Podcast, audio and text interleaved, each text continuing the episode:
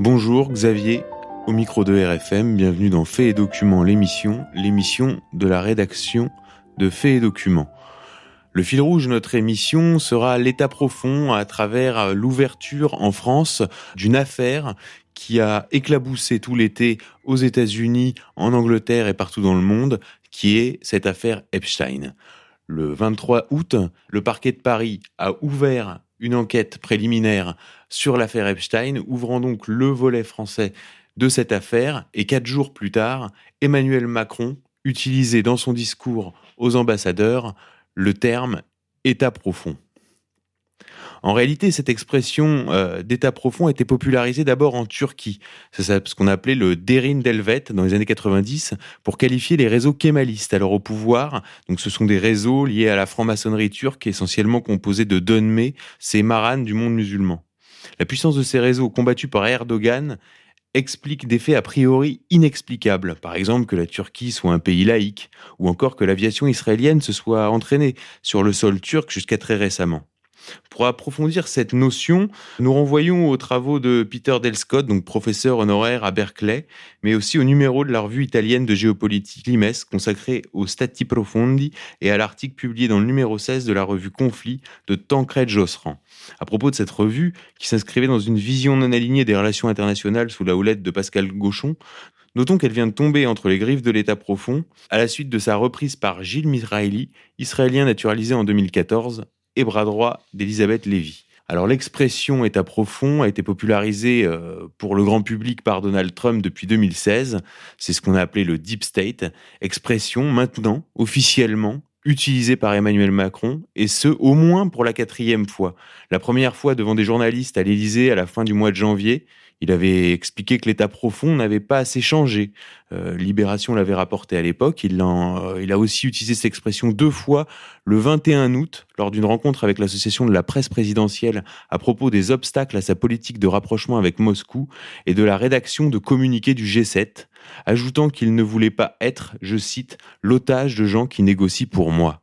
Et enfin donc, ce 27 août, quatre jours après que le parquet de Paris ait ouvert une enquête sur l'affaire Epstein, alors qu'il venait d'aborder le dossier iranien et qu'il allait aborder la question russe lors de son discours au corps diplomatique, il a prononcé cette phrase que je te laisse lire, Vincent. Je sais que, comme diraient certains théoriciens étrangers, nous avons nous aussi un État profond.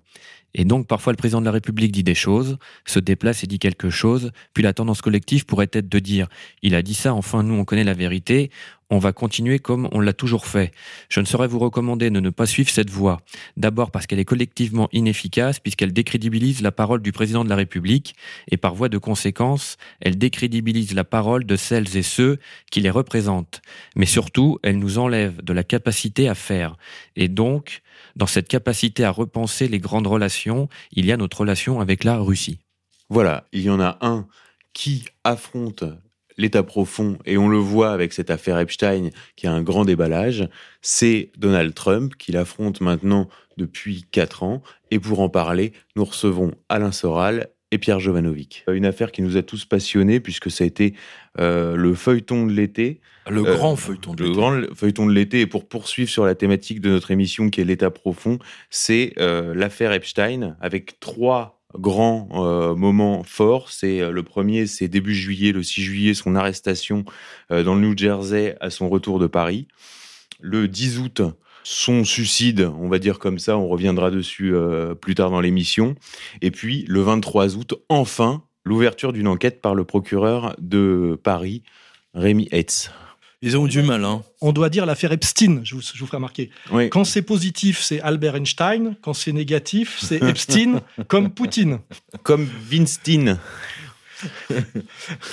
Alors c'est une affaire absolument gigantesque avec une euh, documentation très importante euh, euh, qui sort absolument de partout, avec un dossier de 2000 pages qui a été mis en ligne sur Internet, le carnet, le fameux carnet euh, d'adresse euh, de Jeffrey Epstein qui a été mis en ligne, avec les numéros de téléphone cette fois, qui avait été mis en ligne en 2015. D'ailleurs, le journal avait, le site Internet qu'il avait mis en ligne avait fermé depuis. Donc tout ça réapparaît. Alors on voit se dessiner disons, le cœur nucléaire du nouvel ordre mondial avec politique, showbiz, un gros tropisme aussi scientifique, un gros tropisme qui tourne autour des hôtels, des architectes d'hôtels, étrangement des propriétaires d'hôtels, évidemment les agences de mannequins, avec derrière les services secrets, euh, les plus gros réseaux mondialistes, puisque Jeffrey Epstein était membre de la, de la commission trilatérale, du Council on Foreign Relations. Euh, on voit aussi un gros tropisme du côté euh, de l'Institut Aspen. Donc vraiment le cœur nucléaire, je dirais, du, du nouvel ordre mondial qui se dévoile euh, sous nos yeux avec un système, on peut le dire, de compromat, c'est-à-dire d'abus sexuels, de délinquance sexuelle sur mineurs qui sont filmés pour euh, éventuellement faire chanter euh, des individus par la suite. C'est pas pour éventuellement, c'est pour les faire chanter. ça, me paraît, euh, ça me paraît évident. Et surtout, c'est une des plus belles opérations du Mossad, il faut le dire clairement, qui, a été mis, qui a été mise à jour. Parce que là, on voit la différence de traitement entre la presse française et la presse anglo-saxonne, que ce soit la presse américaine, la presse anglaise.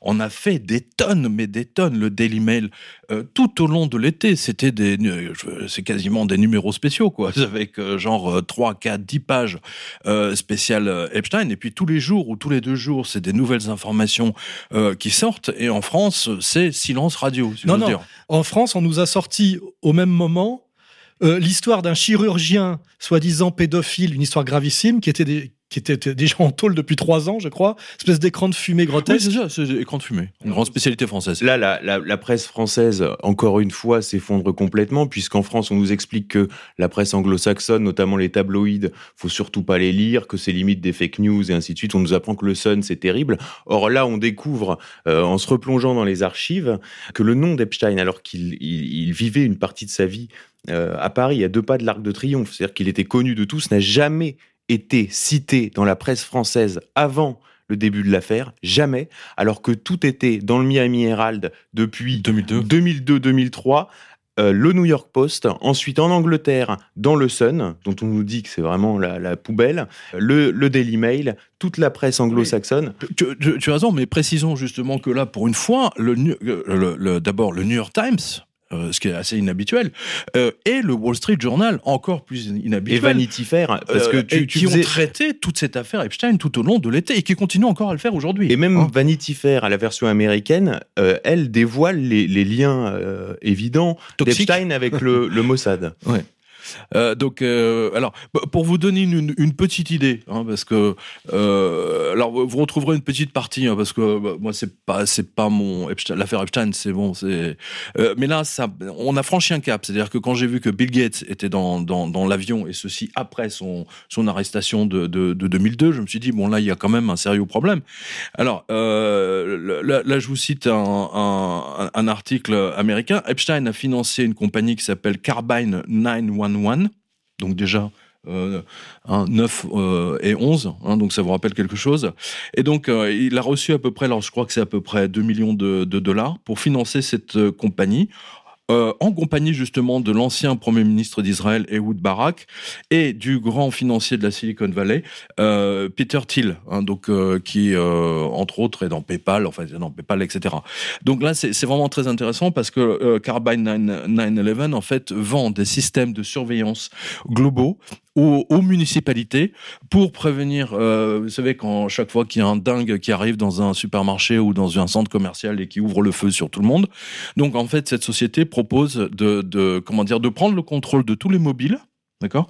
Euh, Et d'écouter à distance et de et même d'ouvrir les caméras euh, pour essayer de, comprendre ce, ce, qui se passe. Et en fait, à terme, si vous voulez, c'est carrément orwellien. Et d'ailleurs, l'article est orwellien. Alors donc, pour tous ceux que ça intéresse, vous pouvez aller sur euh, quotidien.com, vous allez retrouver tous les liens. C'est des articles extrêmement longs.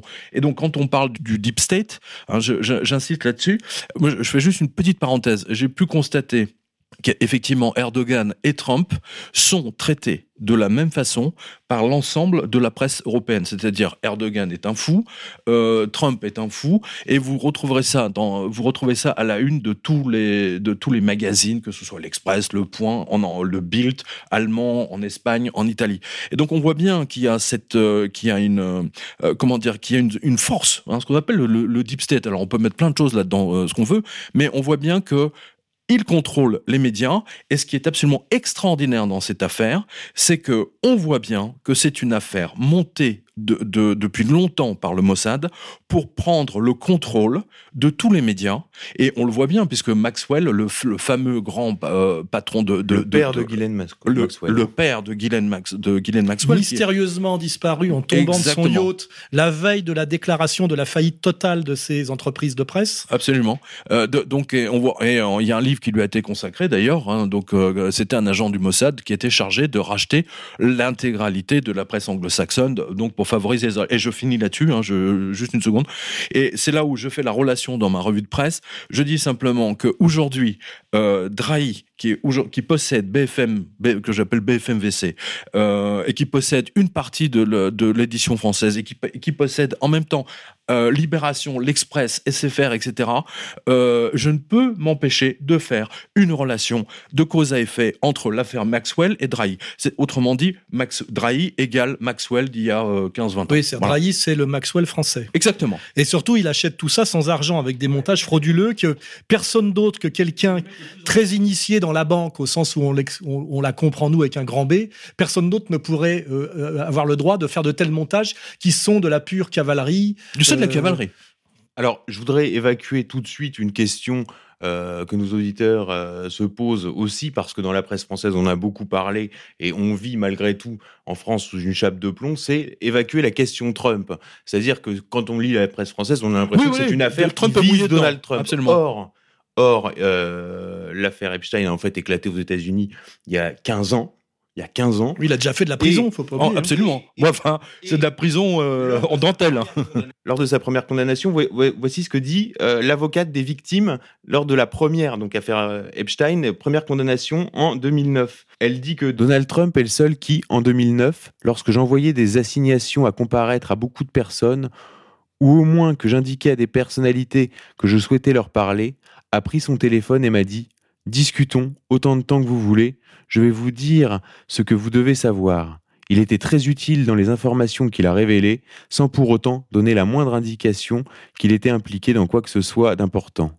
Il disposait de bonnes informations, cela nous a aidés. Donc, on dé- l'avocate des victimes nous dit bien que c'est Donald Absolument. Trump qui est à l'origine. C'est-à-dire qu'en ayant fréquenté Epstein, il a vu ça, il, a, visiblement il l'a refusé, et aujourd'hui, à un an de son élection, il déclenche et il donne un coup de pied dans la fourmilière, il faut le dire, du, du sionisme international. Alors, je- je- justement, moi, la- la- la- la- quand, quand cette affaire a éclaté, quand je voyais ça dans la presse euh, tout, tout au long de l'été, je me suis dit, mais c'est vraiment bizarre. On a l'impression qu'ils ont sacrifié. C'était ma première impression. hein, Vous me direz ce que vous en pensez.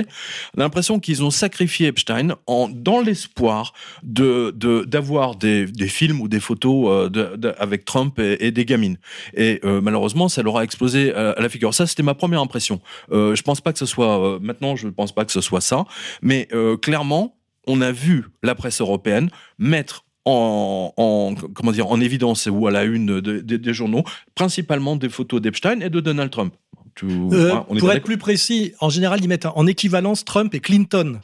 Alors Oui. que, alors qu'il y a une surimplication de Clinton et de sa femme dans l'affaire euh, Epstein et, et pas du tout de Trump. Mais aujourd'hui, euh, comme ils sont un peu gênés, je parle des médias français parce qu'ils peuvent pas mentir trop longtemps, ils en sont à dire euh, les présidents sont impliqués, Trump et Clinton. Alors que quand on creuse dans le dossier, Trump est- est- a refusé visiblement d'aller de, de, de rentrer dans le neuvième cercle de l'enfer, hein, parce que c'est de ça dont on pourra parler à un moment donné avec l'affaire O'Brien et tout ce que tout ce, ce qui s'interconnecte hein, avec le MK Ultra et tout ça, alors que Clinton est systématiquement euh, cité. Et d'ailleurs, là vient de sortir un tableau étrange. On voit Clinton en robe de femme avec des talons, des talons aiguilles rouges. Oui, C'était un grand tableau. Et, et- oui, mais oui, ça- dans- de- Et dans- l'artiste qui a réalisé le tableau a fait un autre tableau de George Bush en train euh, de faire avec un avion en papier de, de, de détruire des tours en capla. C'est un artiste, hein. Ouais. c'est un artiste assez inspiré. J'ai oui, l'impression qu'il faudrait rentrer en contact. Tout à fait. Et rappelez-vous de la campagne Trump. euh, Trump-Clinton, quand Trump avait dit à Hillary Clinton, votre place devrait être en prison. Hein, il y Absolument. avait une menace, il y avait déjà une guerre secrète. hein. Et je pense que c'est cette guerre secrète qui est en train de sortir au grand jour, puisque le deuxième mandat de, de- de- de Trump euh, arrive. Enfin, je veux dire, l'élection pour le deuxième mandat arrive. Il y a quand même un calendrier dans tout ça. Il y a une guerre secrète aux États-Unis, c'est clair, entre l'État profond et ceux qui résistent à l'État profond. Ah, c'est clair. Là, c'est vraiment très net. Et euh, ou, ou en tout cas deux États profonds. Deux, Oui, deux États oui, mais ce qu'on appelle Voilà. l'état profond, Voilà. c'est ce que Kennedy avait dénoncé avant de mourir, c'est la perte du Eisenhower con- aussi. Oui, aussi Eisenhower, la perte du contrôle de la- de l'Amérique, de, de son destin par, euh, comment Au, au dirais-je profit euh, en fait de toutes les compagnies euh, d'armement euh, qui sont aujourd'hui General Dynamics, euh, Raytheon, etc. Quoi. Sur le volet français, ce qui est Oui. intéressant maintenant, c'est qu'on arrive au fameux patron de l'agence de mannequins, donc Jean-Luc Brunel, dont, alors, on a découvert ça en redécouvrant les livres d'Henri Coston, euh, à qui on rend donc un hommage posthume, qu'il avait identifié dès février 1962, Ah oui, à l'époque où il avait changé de nom, Ouais. et il s'appelait Jean-Luc Benchamoul. Donc Jean, euh, Jean-Luc Brunel, en fait, s'appelle Jean-Luc Benchamoul. Alors ça, c'est pour euh, nos amis il de a changé de Mediapart. nom officiellement ou C'est un oui, changement de nom avec- avec son père. D'accord. Avec son père. Donc en fait, c'est Jean-Luc Benchamoul. Alors euh, euh, je vois que nos amis de Mediapart euh, s'y sont mis, d'ailleurs en, toujours en, en mettant Trump euh, en accusation. Et ben on, on les met au défi de, de révéler la vraie identité de Jean-Luc Benchamoul. et peut-être que sous cette identité-là, en faisant des recherches, on pourra encore trouver des choses qu'on n'a pas encore trouvées. Et enfin tirer la pelote de laine du, du volet français de l'affaire Epstein, parce que c'est ça qui est intéressant, c'est le volet français de l'affaire Epstein. Oui, parce que n'oublions pas qu'il a été arrêté alors qu'il descendait de l'avion en provenance de Paris. Et rappelons aussi que l'enquête est ouverte au moment où Emmanuel Macron organise le G7. Et à ce moment-là, il a vu Poutine à Brégançon, il voit Trump au G7, et c'est à ce moment-là, alors qu'il y a eu euh, une phase d'hésitation, parce qu'au début, Schiappa, euh, Marlène Schiappa, donc la secrétaire Ouais. d'État à l'égalité des femmes, et euh, Adrien Taquet, il me semble, hein, qui est le, le secrétaire d'État à la petite enfance, avait dit bon, on va ouvrir une enquête. Et puis là, Belloubet avait tout de suite bloqué. On dit non, non, on, on fera pas ça. Et puis lors du G7, précisément lors du G7. Et à la fin du G7, je rappelle qu'Emmanuel Macron euh, s'en est pris à l'état profond hein, dans son discours aux Il a ambassadeurs. cité le- l'expression état profond, je crois, deux fois. Voilà, deux fois, en disant l'état profond m'empêche de dialoguer avec les Iraniens, l'état profond m'empêche de dialoguer avec les Russes. Donc c'est quand même une vraie. C'est une ouverture. Donc là, à mon Disons avis, que la ligne, on va dire la ligne Trump-Poutine, qui est la ligne de force actuelle, on a l'impression que Macron a compris que c'est ce train-là qu'il fallait prendre s'il voulait avoir un avenir, et que peut-être ce pourquoi il avait été mis en place pour servir de fusible à, à- au réseau, on va dire à Tali, il a compris que peut-être ce, ce poste de fusible, euh, il avait des raisons de ne pas s'en contenter, puisqu'en fait, euh, on l'envoie en fait au casse-pipe. hein. Et en ce moment, il y a des choses comme ça qui se passent. On voit que c'est pour ça que les gens qui disent Macron démission, ça fait moment que je dis non, non. On n'est pas à l'abri d'une surprise. Laissons-le aller jusqu'au bout parce que n'oublions pas qu'il est président de la République et que c'est le président, de la République français, selon la Ve République, et celui qui a le plus de pouvoir, qu'il a été mis en place sans effort. C'est un peu le, syndrome Kennedy, donc avec une certaine arrogance, parce qu'il n'y a pas la soumission euh, à laquelle avait dû se soumettre à un Hollande, par exemple, qui est prêt à tout accepter. Et quand il a dit au début de l'affaire, euh, euh, le responsable c'est moi, venez me chercher, c'était et il y avait eu un article derrière où, où il était rappelé à l'ordre par Attali, rappelez-vous, en disant tu n'es qu'une baudruche, hein, tout ça existe. On voit bien qu'aujourd'hui il y a Macron qui tente d'avoir un destin personnel en jouant du rapport de force, effectivement, et qui en- Mais- en- Et que fera l'État profond français? Parce que Macron est certainement tenu. Bon, on sait à peu près. Il y a l'affaire euh, Alstom General Electric. Il y a le palais d'Arolfa que nous on a sorti il y a longtemps dans fait documents. Il y a toutes les questions biographiques un peu bizarres autour de son enfance. On n'a jamais vu une photo de lui en culotte courte. Sa, sa, vie commence avec sa rencontre avec, Brigitte euh, dans un cours de théâtre. Euh, Ça fait vraiment penser à au, film de Polanski, The Ghostwriter. Enfin, il y a quand même des zones d'ombre dans la biographie d'Emmanuel Macron qui sortiront euh, quoi qu'il arrive, euh, par en haut ou par en bas. Enfin, Ghostwriter, n'oublions pas, d'ailleurs c'est intéressant que, que, que tu cites ça parce que Ghostwriter, c'est à la base euh, montre que euh, le premier ministre anglais était à la- Tony Blair est un agent de- américain. était un agent de et la je te signale que Voilà. Et, Et qu'on que retrouve c'est- dans les carnets d'Epstein, Je te évidemment. signale qu'au moment où Polanski fait ce film, se redéclenche aux États-Unis toute la procédure contre lui. tentant à le refoutre en tôle pour viol de mineurs. C'est-à-dire qu'on dirait qu'il a été puni pour avoir osé faire ce film qui révélait quand même des choses assez Absolument. subversives. hein. En fait, euh, juste pour conclure, depuis les années 80, on va dire en France, depuis l'élection de Mitterrand, l'état profond euh, mondial, mondial ne fait que marquer des points. C'est la première fois aujourd'hui où il y a une espèce de tremblement avec une espèce de, de résistance qui marque, qui, qui s'affirme et qui marque des points. Il est en train de se passer quelque chose par rapport à un long processus de domination continue, de, on va, pour moi que je date de 1980 jusqu'à aujourd'hui. Hein, c'est, c'est, on est, on, est à un moment très important. 1982, on va dire 82, Ouais, 83. ouais, la- la- le virage de la rigueur en France. Hein. C'est- ça, je- juste euh, pour, pour finir là-dessus, ça correspond précisément au moment où euh, le- lorsque Mitterrand a été élu, donc euh, il a augmenté les retraites, le SMIC, etc. Résultat des courses, au bout d'un an, la France était en faillite totale. D'accord.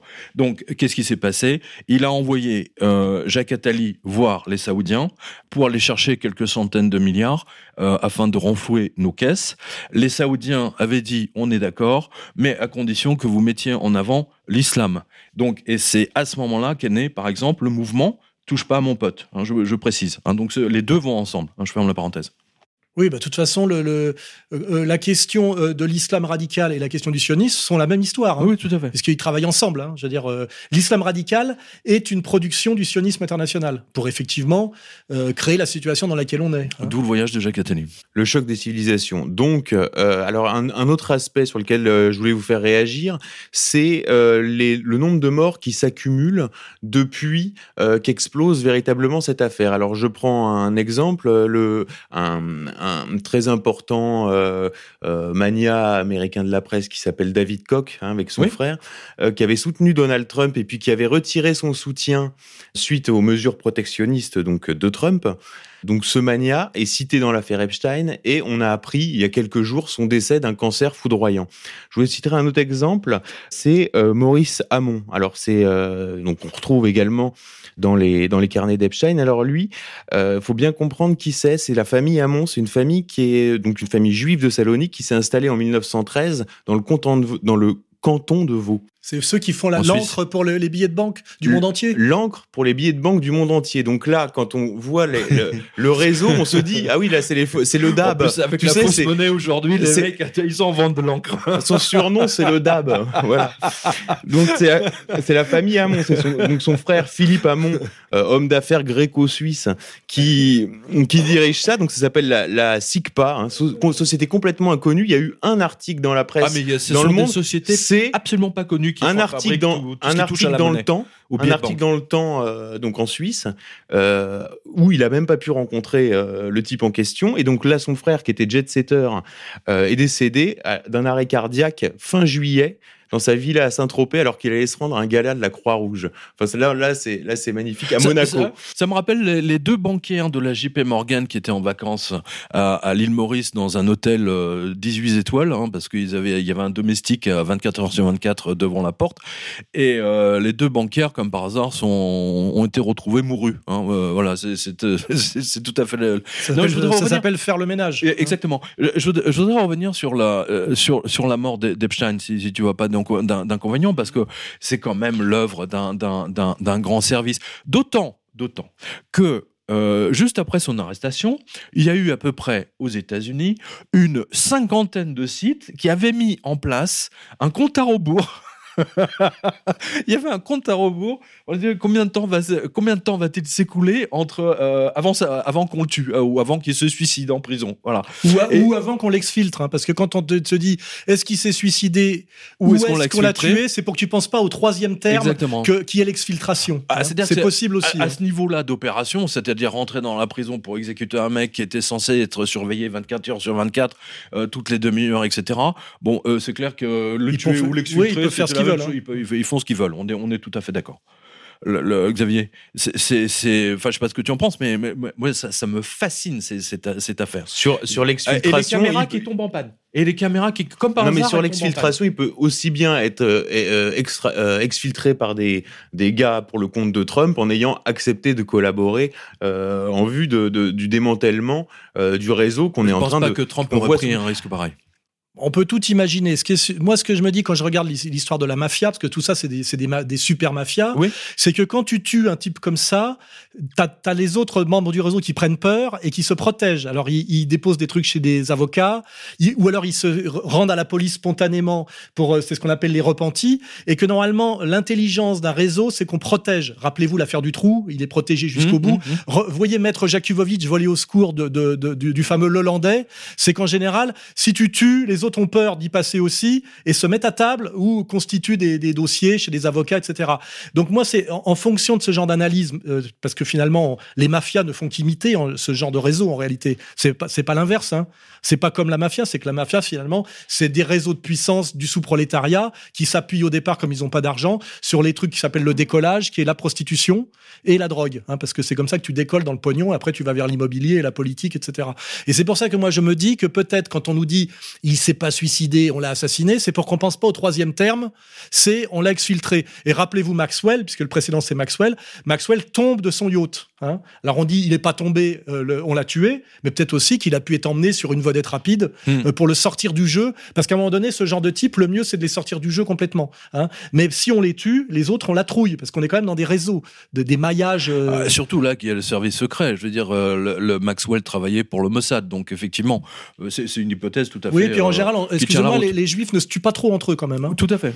Hein, Parce qu'il y a quand même une forte connotation judéo-sioniste dans ce, dans ce qu'on découvre de ce réseau euh, qu'on peut qualifier de nouvel ordre mondial, mondial euh, en action ou d'état ou d'état profond mondial. hein. C'est une espèce de. Moi, ça me, ça me fait penser au, au film de Kubrick, le- son dernier film. Eyes. Wide Shut, bah Ah, c'est vraiment ça, quoi. Les, les réunions euh, à la fin, les mecs qui sont en train de, de, de, de, de- comment dire, d'avoir des gamines. On- dans, dans, dans les mails justement d'Epstein, on, on a, euh, je crois que c'est c'est Brunel, hein, ou comment il s'appelle déjà Brunet, Ben Chamoul. Ben, Ben Chamoul, qui explique euh, j'ai récupéré deux gamines de 12 ans. Waouh. Euh, c'est c'est- Oui, qu'il lui offre pour son pour anniversaire. son anniversaire. Et là, on est bien dans l'idée d'esclaves sexuels. Que Absolument. l'île s'appelle l'île aux esclaves. Et pour ceux qui s'intéressent euh, au projet MK Ultra, au projet Monarch et aux révélations qui sont dans un livre de Cathy O'Brien et de Mark Phillips, hein, c'est-à-dire une ancienne esclave sexuelle euh, qui était mannequin présidentiel aux États-Unis. Conspirationniste. Et oui, oui, là, on est vraiment dans du, c'est le neuvième siècle de l'enfer mais du qui conspirationnisme. Mais il y a quand même des, euh, quand on s'intéresse au sujet, il y a tout. Alors il faut, il faut y aller étape par étape, tellement c'est monstrueux. Parce que là, on voit qu'il y a convergence du nouvel ordre mondial au sens économico-financier, du sionisme international, d'une certaine forme de judaïsme qui confine au satanisme. Alors, on, est, on est réellement là-dedans. Là. Pour, pour bien repréciser, je vais citer quelques noms de gens impliqués euh, et cités pour l'instant dans l'affaire. Hein. On va pas tous les citer parce que c'est vraiment énorme. Donc là, je vous renvoie à fait c'est un documents. peu la liste de Schindler. hein. Voilà, c'est exactement ça. Ah bah, c'est magnifique. alors, le, pour- le prince Andrew, en ce moment, dans la presse anglaise, il y a un, un déchaînement. Le Daily Ouais, mais Mail. comme par hasard, c'est le seul, c'est le seul chrétien de la bande. Euh, le- le- non, non, mais c'est- c'est le, le- le prince Andrew est dans le caca, le, mais Non, le mais plus attends. total. Ils sont les, les Rothschild, les Rothschild sont cités. Les Rothschild sont cités. Là, je Mais vois est cité. José Maria Aznar apparaît via son gendre Alejandro Agag qui est dans les dans les dans, dans les listes. Euh, on voit Edgar Edgar euh, Bronfman Jr. On va rappeler qui sont les Bronfman. Les Bronfman ont fait fortune au moment de la prohibition dans l'alcool frelaté. Et puis ensuite, ils se sont institutionnalisés. C'est devenu bah, 6 grammes. Donc, euh, vous l'avez regarder au euh, société supermarché. de distribution. Voilà, de société Logistique de distribution de- distribution. Ils d'alcool. sont à la tête du Congrès juif mondial aussi. Et, euh, et donc Edgar Bronfman est de- était euh, président du Congrès juif mondial. Donc on est au, au sommet euh, du, du, du pouvoir juif institutionnel. Il y a Bill Et- Gates aussi. Voilà. Alors Attends, mais c'est pas rien ça.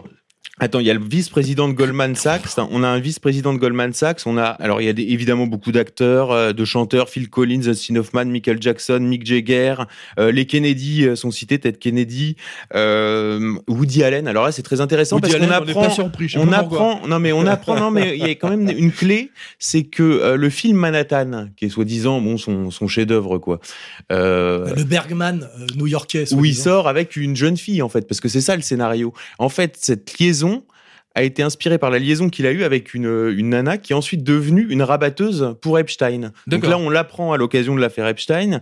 Euh, donc le styliste, alors il y a énormément de stylistes, tout, est lié à la mode. C'est pour ça qu'il y a un gros tropisme aussi euh, milanais. Il y a beaucoup de gens qui viennent de Milan. La famille Agnelli, évidemment, est impliquée. Donc on retrouve comme styliste. T'as euh, les deux grands spots de la, de la mode, donc de la haute couture, donc des agences de mannequins, c'est-à-dire de très jeunes Ah filles bah d'origine pauvre, jolies mafia, et isolées. C'est Milan et c'est d'abord Paris. Et N'oublie pas que là, euh, le cœur atomique des- de- de- du mannequinat, c'est Paris. C'est pour ça qu'Epstein est très lié aux agences de mannequins. Il y a, la- il y a le, le- le fameux, justement, Brunet, mais il y a aussi Haddad, hein, parce qu'il faut pas oublier que euh, euh, c'est c'est des agences de mannequins des années 80, le moment où on a fait, des mannequins des stars d'ailleurs. Hein, ça, ça devait avoir un sens. Et puis il y a l'affaire Karen Mulder, n'oublions pas, rappelons-nous, qui à un moment donné dit qu'elle a été violée dans des, cérémonies. On la fout en hôpital psychiatrique. On découvre qu'elle a sans doute un, passé de, victime pédophile familiale. Et là, on est exactement dans ce que décrit euh, Cathy O'Brien sur les esclaves sexuels qui sont programmés comme euh, avec du avec MK ultra, c'est-à-dire euh, cloisonnement de, de leur de leur cerveau pour qu'elles soient dans l'amnésie. Parce que quand on fait baiser par des, des sommités des femmes dans des, rituels, le problème, c'est la mémoire et le témoignage. Donc, en fait, la programmation MK Ultra, il faut comprendre que le but, c'est l'amnésie. C'est-à-dire que des filles sont envoyées dans des partouzes avec des élites mondialistes et elles ne doivent se souvenir de rien en en sortant. Et ça, c'est le, projet Monarque et c'est le gros travail que fait la CIA avec d'ailleurs des, des chercheurs en psychiatrie dès les années 60 pour arriver à faire des robots amnésiques pour l'assassinat. On se rappelle comment a été assassiné le frère Kennedy, hein, ou pour le, les esclaves sexuels. Ça, c'est toute une chose qu'il faut découvrir en lisant notamment, je le dis, le bouquin de témoignages de Cathy O'Brien et de Mark Phillips qui s'appelle euh, euh, Le monde en pleine transformation, je crois. Euh, c'est le livre L'Amérique en pleine transformation. Le livre est moche et le titre est un peu débile, mais je peux vous garantir que quand vous lisez ça, vous, vous, vous, connectez des tas de choses qu'on a à voir avec l'affaire Epstein, et vous comprenez aussi le Females White Shut de, de, de, de, de Kubrick. et vous comprenez d'ailleurs le choix de Nicole Kidman comme actrice avec son mari, euh, d'ailleurs dans la vraie vie, euh, qui est le petit Tom Cruise, car je découvre en cherchant moi que Nicole Kidman est la fille d'un psychiatre euh, australien qui est mort étrangement après, avant son procès euh, public et qui était impliqué dans des affaires de pédophilie et qui était considéré par certains comme le grand Manitou de la pédophilie sataniste en Australie. Je sais pas si vous voyez les connexions. Ça va très très loin. Alors, il faut rappeler qu'il est mort d'une chute dans sa chambre d'hôtel. Oui, mais il y a des gens qui tombent par la fenêtre souvent. Je rappelle que pour les assassinats improuvables, le meilleur assassinat improuvable est la défenestration. On peut jamais prouver que t'es pas tombé tout seul par ta fenêtre. Et il y a beaucoup de gens qui tombent le de leur fenêtre. Le nombre d'agents de la DGSE qui sont qui sont qui sont morts par défenestration. Quand on te donne rendez-vous la... au dixième étage quelque part, tu n'y vas pas. Hein en fermant ses volets. Alors pour continuer sur les personnalités qui apparaissent comme ça pêle-mêle, Michael Bloomberg à la tête donc ancien ancien, ancien maire de New York et à la tête de la, la principale agence de presse financière, c'est c'est énorme. Euh, évidemment, Elie Wiesel.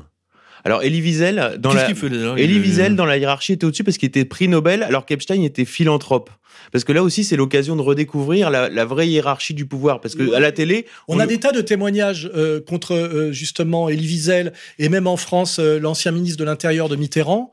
Euh, qui ont été, euh, comment dirais-je, dénoncés comme harceleurs sexuels, même lors de cérémonies publiques où ils se mettaient, le, le, le ils, se, ils, se croyaient pouvoir mettre la main au valseur de gamines, euh, des choses assez délirantes. Comment il s'appelait le ministre de l'Intérieur qui a sorti l'affaire Jox. Jox.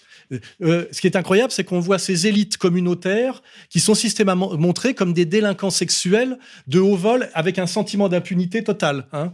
Et euh, euh, rappelez-vous comment Jox a été à un moment donné balancé par une gamine dont le père avait été, je crois, ministre ou député. Hein. Et c'est systématiquement étouffé. Et une fois j'étais allé au tribunal, j'avais découvert que Jox, qui était à la retraite, s'occupait à l'intérieur de la justice de, la, de, de, de défense d'enfants en difficulté. D'accord. Ça sent bon, ça encore. Hein. Oui, oui, tout à fait, oui.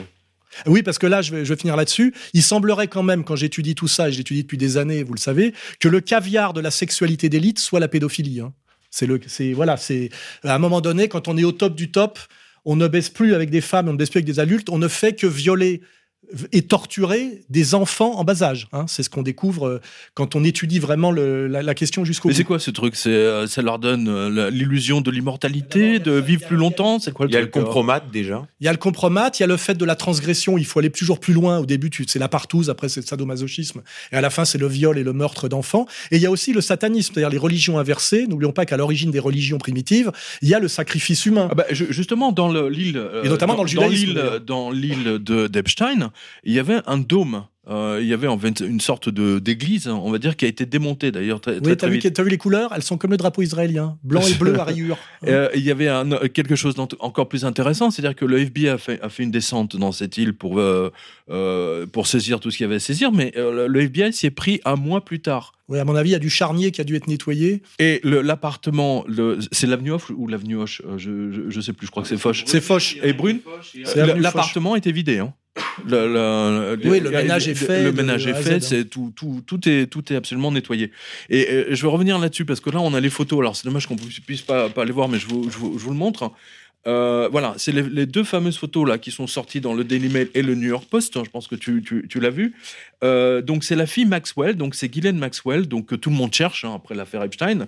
Et donc elle pose euh, avec un avec un livre qui euh, justement parle de des agents de la CIA qui ont réussi à survivre dans des dans des pays un peu difficiles, enfin dans des circonstances absolument c'est un message qui est envoyé, ça. C'est un, alors voilà, c'est clairement un message qui est envoyé à l'ensemble de la communauté de, Ben, ça peut internationale vouloir dire ce que, du ce que- renseignement. ce dont je parlais tout à l'heure, c'est le message qui est envoyé. Sachez bien, vous du réseau, que nous avons exfiltré Epstein et que donc nous protégeons euh, nos, Nos membres. agents. Parce que pour pas que les autres se mettent à table en, en pensant qu'ils vont tous y passer, tu vois. Ça, tout ça peut corroborer cette idée de l'exfiltration, tu vois. Parce qu'il faut à un moment donné envoyer le message hein, qu'il a été exfiltré pour Alors, les initier. c'est d'autant plus intéressant que le FBI, soi-disant, la recherche. Et là, elle pose, elle pose dans un, à la terrasse d'un, d'un, je sais pas, d'un McDo ou d'un, ouais, enfin, on va dire un McDo, euh, donc dans un quartier pourri, euh, en montrant euh, ce, ce livre. C'est très très intéressant et on voit d'ailleurs que la photo, la, la deuxième photo a été, ils ont même eu le temps de la photoshopper parce que je pense que Ghislaine Maxwell a exigé que ces rides soient enlevées puisqu'on on voit la photo originale qui est juste à côté. Donc ça, c'est vraiment là, un voit- message. C'est un ah, message c'est un envoyé message aux initiés. très clair. Voilà, euh, il y a un maquillage qui est fait. Voilà. C'est- Il faut, en- il, euh, il faut bien regarder ces deux photos. Alors Alain Soral a commencé à l'évoquer, il y a un tropisme euh, autour de la psychiatrie. Psychiatrie et satanisme, hein, les deux. Il y a le, côté rationnel et le côté, euh, comment dirais-je, irrationnel. Et ça se combine très bien. et qu'on voit parfaitement euh, dans le, témoignage de Cathy O'Brien et d'autres témoignages suite à l'affaire Epstein ont commencé à fleurir sur Internet.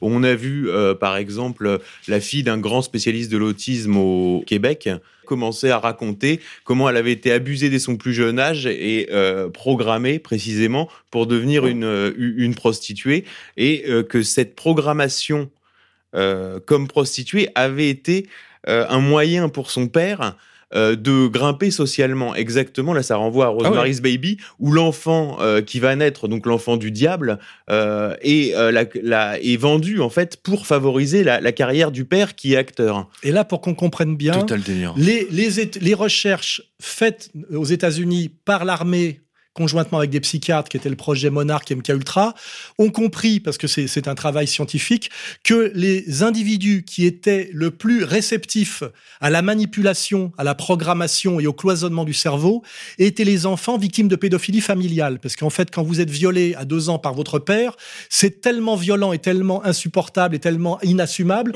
que ça provoque un cloisonnement du cerveau. Et que c'est là-dessus que travaille euh, le, haut espionnage américain, c'est de de produire des messagers ou de produire des acteurs pour des assassinats qu'on télécommande avec déclenchement de mots-clés et après qu'on remet dans l'amnésie totale. hein. Il y a un film américain d'ailleurs grand public qui s'appelle Complot avec d'ailleurs avec Mel Gibson comme acteur. Et Julia Euh, Robert. qui parle de ça et qui valide ça. Et tout ça, c'est pas de la rigolade, puisque les, les États, les États, la- l'Amérique, l'État américain a reconnu qu'ils avaient fait ce genre de recherche et qu'ils avaient fait ce genre de manipulation dans les années 60-70, s'en est excusé puisqu'il y a eu des scandales, et a dit qu'ils avaient arrêté. Or, il est certain qu'ils n'ont pas arrêté, ils ont même encore progressé.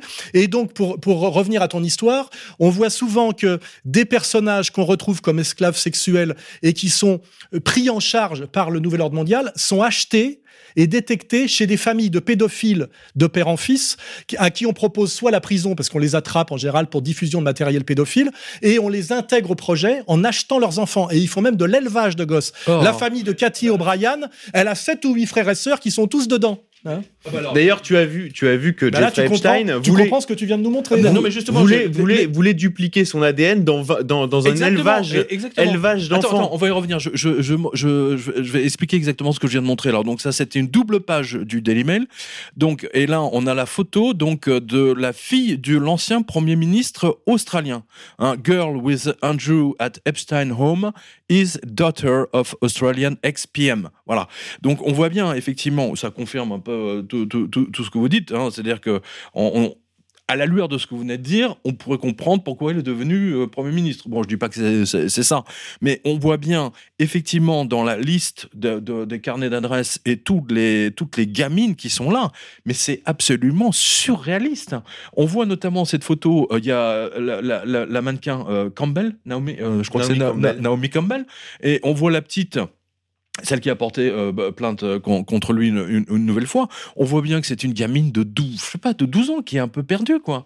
Euh, elle est là dans une espèce de super soirée, euh, genre. euh, N'oublie pas que les, que les etc. mannequins sont des très Elle jolies filles, enfants de pauvres, parce que les enfants de riches ne font pas mannequins, qui se retrouvent isolés de leur famille dans, dans- à l'étranger. Souvent, c'est des Suédoises ou des Californiennes ou des, du même de, de- de- de- des, des, des Ploucas, ou même la femme de Trump d'ailleurs, hein, qui, est, qui est passée par là aussi. C'est. Epstein qui lui a présenté là Ouais, pour le coup. donc elle a peut-être été passée par là aussi, et qu'à un moment donné, euh, on- on prend le contrôle, on les programme, et elles servent, c'est ce qu'on voit dans le film Les White Shut, c'est ce dont parlait Karen Mulder, et, et comme par hasard, là, on peut voir le lien avec Paris, puisque Paris, c'est les agences de mannequins Hmm. au niveau mondial, hein, faut pas oublier, Epstein venait faire ses courses Absolument. à, à Paris. Et on peut peut-être mieux comprendre le lien de Pierre Berger, qui, qui malgré, bien qu'il soit mort, continue à me harceler, à me poursuivre par sa veuve, où lui, on sait qu'il avait un château où il organisait des tortures sadomaso en Normandie. Il était un des papes de la haute couture. Qui dit haute couture dit agence de mannequins. Il est impliqué dans la mort du pasteur Doucet, qui était un, un, un, un- un prêtre défroqué, protestant d'ailleurs, hein, je crois, qui organisait, on le, on sait, ouais. des partouzes pédophiles et avec des photos et du chantage. On sait que ce pasteur Doucet a, été retrouvé mort dans la forêt après qu'il ait été arrêté par des policiers. On se, dou- on se doute, euh, il y a des révélations là-dessus. Hein. Euh, c'est pour ça d'ailleurs que moi j'ai eu des gros ennuis et que je continue à être, euh, que mon livre Dialogue désaccordé a été interdit à la demande de Pierre Berger. Hein. J'ai été condamné à 17 000 euros et je suis encore poursuivi en ce moment même par sa veuve, hein, puisqu'il a trouvé le moyen de se marier D'ailleurs, ton, avec un ton, homme. ton Un homme d'ailleurs euh, qui, s'est Son défaussé. veuf. hein. son, sa, sa veuve qui d'ailleurs anime une as- euh, en dehors d'être un paysagiste de, de, Mais quand de- tu de dis niveau sa mondial, veuve, tu parles de, de qui? Bah, c'est un homme qui l'a épousé, c'est Ah sa oui, veuve. d'accord. quoi, hein, C'est voilà, son Oui, veuf. ce que je comprends. voilà, sa veuve. C'est comme ça qu'on moi, je dit. suis pas encore tout à fait. Bah, c'est euh, la femme de et, euh, et, sa, et, et sa veuve est un paysagiste, un paysagiste de niveau mondial. Donc il fait des jardins pour les très riches et il anime une association pour initier les petits enfants à la Oh découverte non. des jardins. Il y a Euh, toujours le euh, volet. ouais, non, mais c'est Le dégueulasse. volet ami, ami de la petite enfance, hein, bienfaiteur de la petite enfance. oui, il y a, il y a un nombre incalculable de gens cités dans les carnets qui justement ont des œuvres euh, pour Caritatives, l'enfance, euh, euh, voilà. caritatives. Oh, ben, c'est toujours le bon truc. hein. D'ailleurs, euh, si tu regardes bien dans la presse américaine et anglo-saxonne, parce qu'eux, ils en parlent ouvertement, euh, le nombre de, de, de, comment dire, de profs euh, et de, de maîtresses ou de, de maîtres qui sont euh, envoyés en prison parce qu'ils ont séduit de- des gamins de 7 ans, 6 ans, euh, etc. C'est absolument hallu- hallucinant. Enfin bon, bref. Là, je, je reviens, je, je reviens là sur cette une, pardon. Le, le- alors là, on voit, on voit là, cette fameuse photo dont, dont tu as parlé tout à l'heure, c'est-à-dire qu'on voit Trump, on voit Melania qui est, qui est toute jeune, on voit euh, donc Ghislaine Maxwell, et au- en fond, on voit euh, Jeff- euh, Jeffrey Epstein. Et ça, c'est une photo. Alors, euh, c'est une photo qui est faite. Alors, je, je crois que c'est faite justement chez euh, euh, chez Trump ou euh, À Mar-a-Lago, À avant qu'il voilà. le chasse. hein. avant, oui, avant on- qu'il le chasse. On, on comprend Avant bien qu'il le que, chasse. que Trump, Très important. euh, que Trump a vu et a C'est le refusé, principe des tout. cercles de l'enfer. C'est qu'au début, on t'invite à des soirées avec des filles. Après, c'est un peu de la partouze. Après, il y a un peu de SM. Après, elles sont de plus en plus jeunes. Et puis, à un moment donné, il y a ceux qui vont jusqu'au au dernier cercle de l'enfer et ceux qui refusent d'y aller.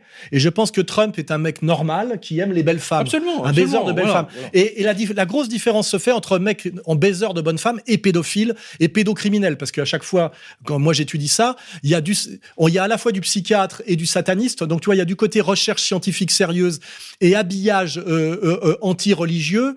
Et systématiquement, il y a torture. N'oubliez pas, il y a sexualité ultra-violente et pédophilie. hein. Le, caviar, je dis, de la sexualité du nouvel ordre mondial, tel que je l'ai compris, c'est la violence sur les enfants, viol et assassinat. Hein, voilà, donc t'imagines bien qu'il faut couvrir tout ça. Ça veut dire trafic de gosses. Ça demande du, comment dirais-je, de la logistique, hein, tout ça, parce que c'est dangereux. Alors justement, puisque tu parles de logistique, là on a on a la photo donc de Jean-Luc Brunel. Euh, Rappelle-moi son nom déjà. Boun- Ben Chamoul. Ben, Ben Chamoul. Euh, et donc euh, Ghislaine euh, de Ghislaine Maxwell. Et donc les deux en fait étaient ensemble, surtout Ghislaine Maxwell pour recruter d'autres filles. Et il y a eu un grand papier dans le New York Times il y a deux trois jours, dans lequel on apprend qu'en fait le donc Ghislaine Maxwell avait fait le tour de tous les studios de danse. Euh, de, où on apprend à danser pour Broadway, etc., euh, pour recruter des, des, des gamines justement de 12-13. Et en fait, le truc de de, d'Epstein, c'était de, de, faire venir ses, ses apprentis euh, euh, ballerines euh, à faire des grands écarts devant lui. Donc c'est le, fantasme des, euh, des, des, filles qui se contorsionnent, etc. Et donc il se masturbait devant elles, euh, voilà, en, les regardant. Ça c'est ce qu'on, c'est ce qu'on, c'est ce à quoi on a accès, parce qu'à mon avis, il peut y avoir bien pire encore. Non mais l'avantage avec les anglo sur France 5, c'est que des massages. Hein. voilà, sur, exactement. On a on a droit qu'à des massages. Hein, de ça. Epstein. Epstein, hein, et pas, pas d'Epstein.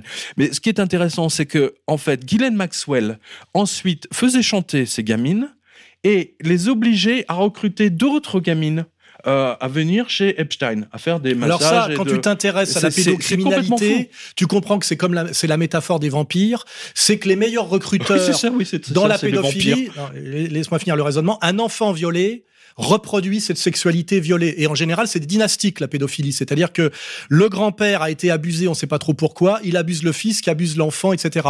C'est, malheureusement, c'est, je pense que c'est le sens profond du vampire. D'ailleurs, ça a beaucoup intéressé Polanski, rappelle-toi, le bal des vampires, Rosemary's Baby, etc.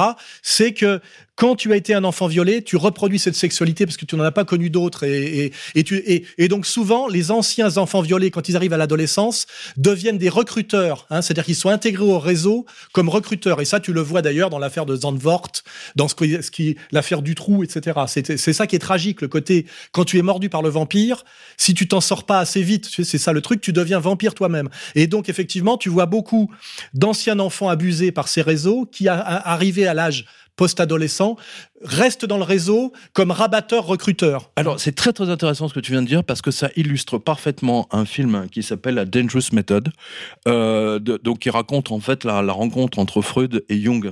Et en fait, euh, le, j'ai vu le film, ouais. ouais. voilà. Et les deux montrent en fait techniquement que nos premières pulsions sexuelles, Hein, donc si, euh, euh, eh bien, on va toujours, euh, on va en adulte, on va effectivement répéter ces, comment dire, la, la, la, même scène. Voilà. Donc si par exemple tu es violé à 2 ans, 3 ans, etc. eh bien, tu vas recréer la, la, même chose. Alors là, justement, c'est le moment de parler du, du travail d'un sexologue français qui s'appelle Patrick Dupuis. J'espère qu'on l'invitera un jour, qui d'ailleurs euh, fait une analyse du mensonge de Freud sur ce qu'on appelle le DIP qui a d'ailleurs été faite, je pense, par Onfray aussi, c'est qu'en réalité, Freud a découvert la pédophilie qui provoquait les névroses et l'hystérie, c'est-à-dire qu'en général, les, les, les, les, patientes qu'il avait avaient été abusées par leur père. et comme il a, il a aussi réalisé que ça lui était arrivé dans sa propre famille, il a inversé sa théorie, alors qu'il était sur la théorie de, en fait, les pathologies, les psychopathologies adultes venaient en général d'enfants violés. C'était des enfants violés, tout simplement. En général, le père qui viole sa fille, etc. Parce que la pédophilie familiale est très, très répandue, contrairement à ce qu'on croit. Et Freud, ne pouvant pas assumer parce qu'il était impliqué familialement, a inversé la théorie en disant les enfants rêvent de coucher avec leurs parents. Et c'est pour ça qu'ils développent des névroses. Hein. C'est la théorie de Patrick, Patrick Dupuis. On a une très belle interview ici qu'il avait donnée à Nexus.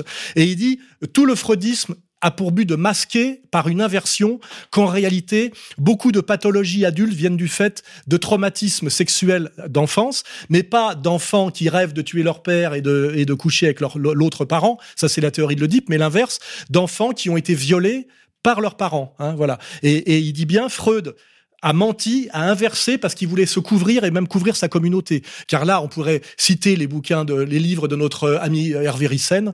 Il y a un lien intrinsèque entre la question de la mère abusive. J'ai dit, d'ailleurs, je m'amusais à dire, la mère abusive produit trois, trois pathologies l'homosexualité, la pédophilie et le judaïsme. Hein. Il y a, il y a un, un, lien, il y a un lien intrinsèque. Il suffit de lire. Il suffit de lire. d'innombrables témoignages que la pédophilie est profondément ancrée dans le judaïsme. Hein. Euh, voilà. Vincent, tu souhaitais intervenir? Non, je voulais rebondir. Tout à l'heure, on parlait de leur, proximité avec les enfants. Moi, je pense qu'il faut pas oublier l'humanitaire. Parce que t'as pas de philanthropie. Là, il y, a énormément. Et, attends, il faut toujours habiller ça de bien. L'humanitaire, il y a deux choses. C'est l'humanitaire, c'est le repère des pédophiles et le repère des services secrets. C'est vrai. Que ce soit religieux ou laïque. Hein. Et ça relie, donc ça relie euh, en fait, euh, voilà, l'utile à Là, par exemple, je te cite dans les carnets d'Epstein, tu trouves un financier qui s'appelle euh, Arpad Busson. Alors j'ai regardé la famille, c'est absolument énorme. Donc il est, il est, il est, il, dirige une, une, banque, si tu veux, dans la finance à Londres. Il est fondateur de l'offre philanthropique pour les enfants qui s'appelle Absolute Return for Kids. Donc c'est soutenu par les Clinton et la famille royale britannique. C'est actif en Bulgarie, en Roumanie, en Inde. Il est membre de l'Elton John AIDS Foundation Foundation, du Theodora Children Trust. Euh, et lui, il a été en couple avec l'actrice Uma Thurman. Donc on retrouve toujours ces relations incestueuses, c'est le cas de le dire, entre finance, monde du spectacle, politique Ouais. et humanitaire. Ça, c'est le volet qu'il faut pas négliger, c'est le volet show business.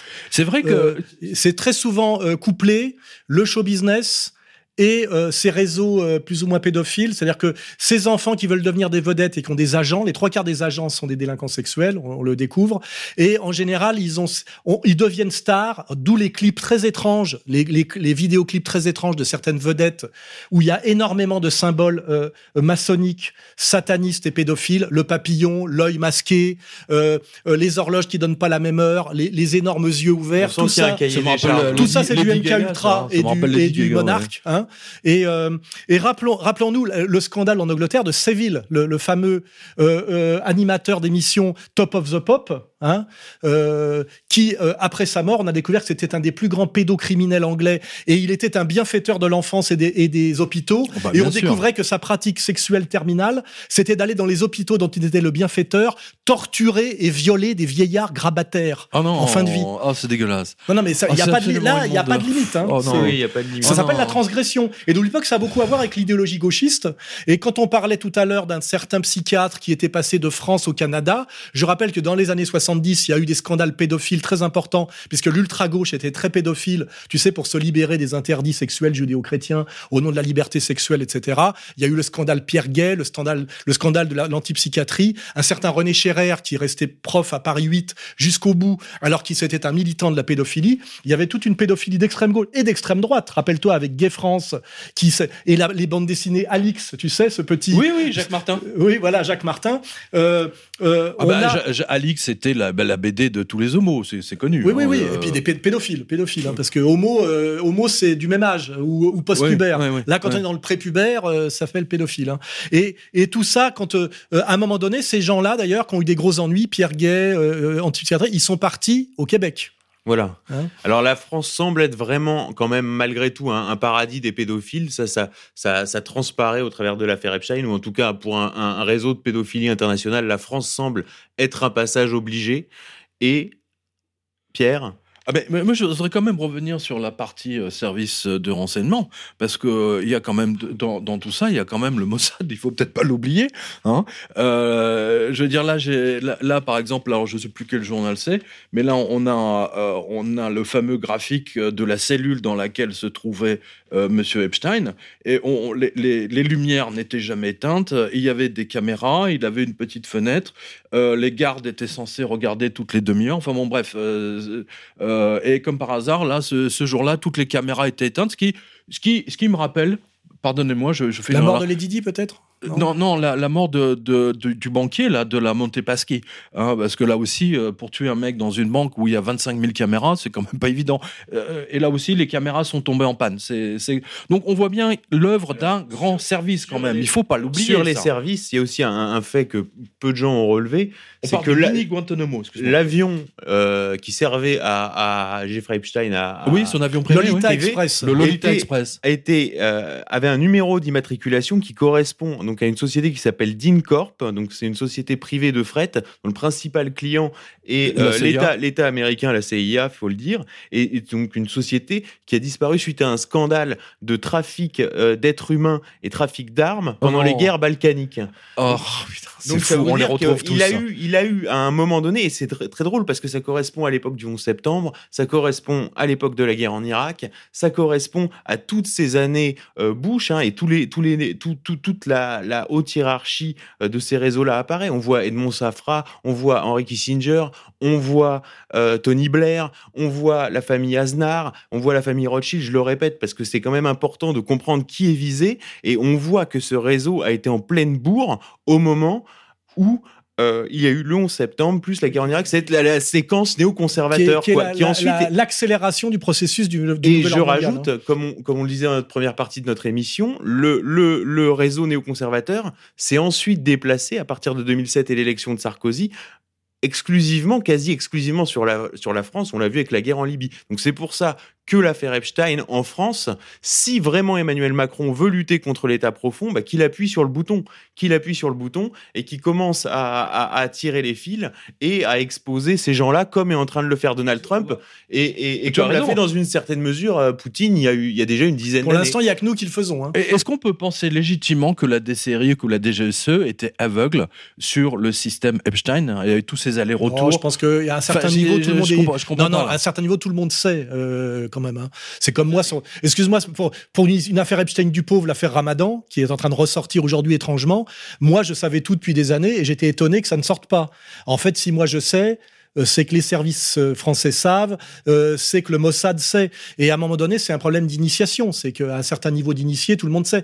Je fais remarquer quand même que quand on prend les deux termes sur l'affaire Epstein, qu'on essaye quand même de nous faire croire au niveau médiatique que c'est des mecs qui baisaient des belles jeunes femmes. Hein. Oui, alors mais l'âge a baissé au fur et à mesure. Non, oui, oui, et puis surtout, non, non, mais simplement sémantiquement, Lolita Express, ça renvoie à Nabokov Lolita. C'est une petite fille, hein, la petite fille de sa maman. Et l'île aux esclaves, ça renvoie pas à des filles qu'on paye pour baiser, c'est des esclaves sexuels. Et là, on est dans le projet Monarque. Hein, donc c'est Lolita esclave. Hein. Rappelons au lecteur que le livre de Nabokov, c'est un homme qui est tombé fou amoureux d'une gamine de 10 ans, je crois, ou 12 ans. Peut, Elle est prépubère, hein, enfin, euh, juste, ouais, on va dire 10 euh, ans. Allez. Euh, et que pour euh, la séduire, en fait, il séduit sa mère. Hein, donc c'est là où le livre euh, est, intéressant. Il séduit la mère pour être avec, avec la gamine. Voilà.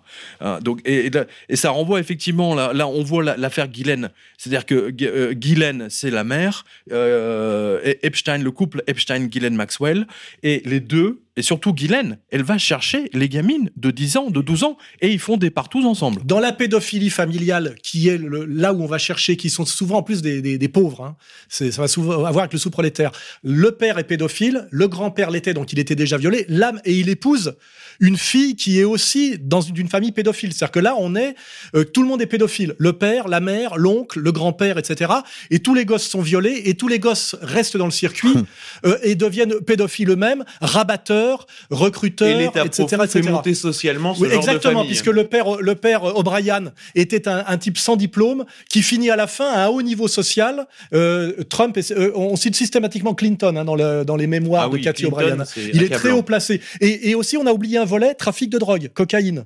Cocaïne qui permet de, de financer les opérations secrètes euh, hors financement d'État, où systématiquement ça, on a, documenté par on a ça, documenté, esclaves sexuels, pédophilie, show business et cocaïne, parce qu'on se sert des mecs du show business pour faire le trafic de drogue secret. Ça, c'est très bien montré dans le, dans le bouquin de Cathy O'Brien et, Marx Philippe, c'est qu'ils passent leur temps à, à, à, transporter des grosses quantités de co cocaïne. Rappelez-vous que Clinton est très impliqué au niveau de l'Arkansas dans le trafic de cocaïne, c'est pratiquement connu, et c'est ce qui permet de financer euh, les opérations secrètes euh, euh, américaines, puisqu'il n'y a, a, pas de, de, budget. Et, et, et, alors, ils disent bien que fait, l'État américain lutte non pas contre le trafic de cocaïne, mais contre les concurrents et ceux qui ne veulent pas travailler avec eux. Et c'est comme ça qu'à un moment donné tombe, euh, comment il s'appelle, euh, le mec du, du comment il s'appelle, le général Noriega le général Noriega, parce qu'en fait, euh, il, il dit plus strictement, il fait aussi son petit trafic à lui dans son coin.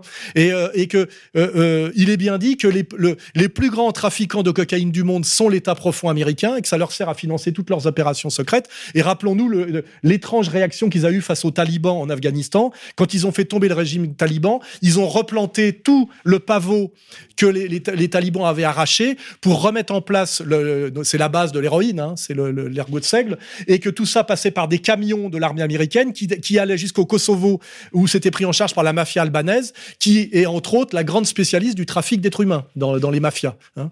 Voilà. Donc là, vous et voyez un peu... Ça, et comme tout ça est lié, un, un, ancien diplomate français qui était ambassadeur en Afghanistan est parti d'Afghanistan avec avec des affaires de pédophilie au cul. Et puis Kouchner euh... se retrouve Gauleiter de, de, de, de, du Kosovo. Et puis on a des histoires de trafic d'organes, euh, rappelons-nous, euh, la Maison jaune, etc. C'est-à-dire que quand on comprend ce que c'est que le nouvel ordre mondial, c'est en fait ce qu'on peut appeler Satan. C'est-à-dire qu'il y a tout. Il y a le viol, la pédophilie, la torture, euh, euh, la manipulation mentale, le trafic de drogue, euh, enfin l'argent sale. Enfin, je veux dire, c'est. Mais on est dans un James Bond. C'est ouais, un mais film au de James Bond. C'est au-delà. Hein, oui, c'est au-delà. Non, non, Moi, mais James dit, Bond, fais, c'est du propre. C'est des méchants qui sont propres. Tu hein, fais voilà. un film à là, partir là, de, de, des mémoires de Cathy O'Brien.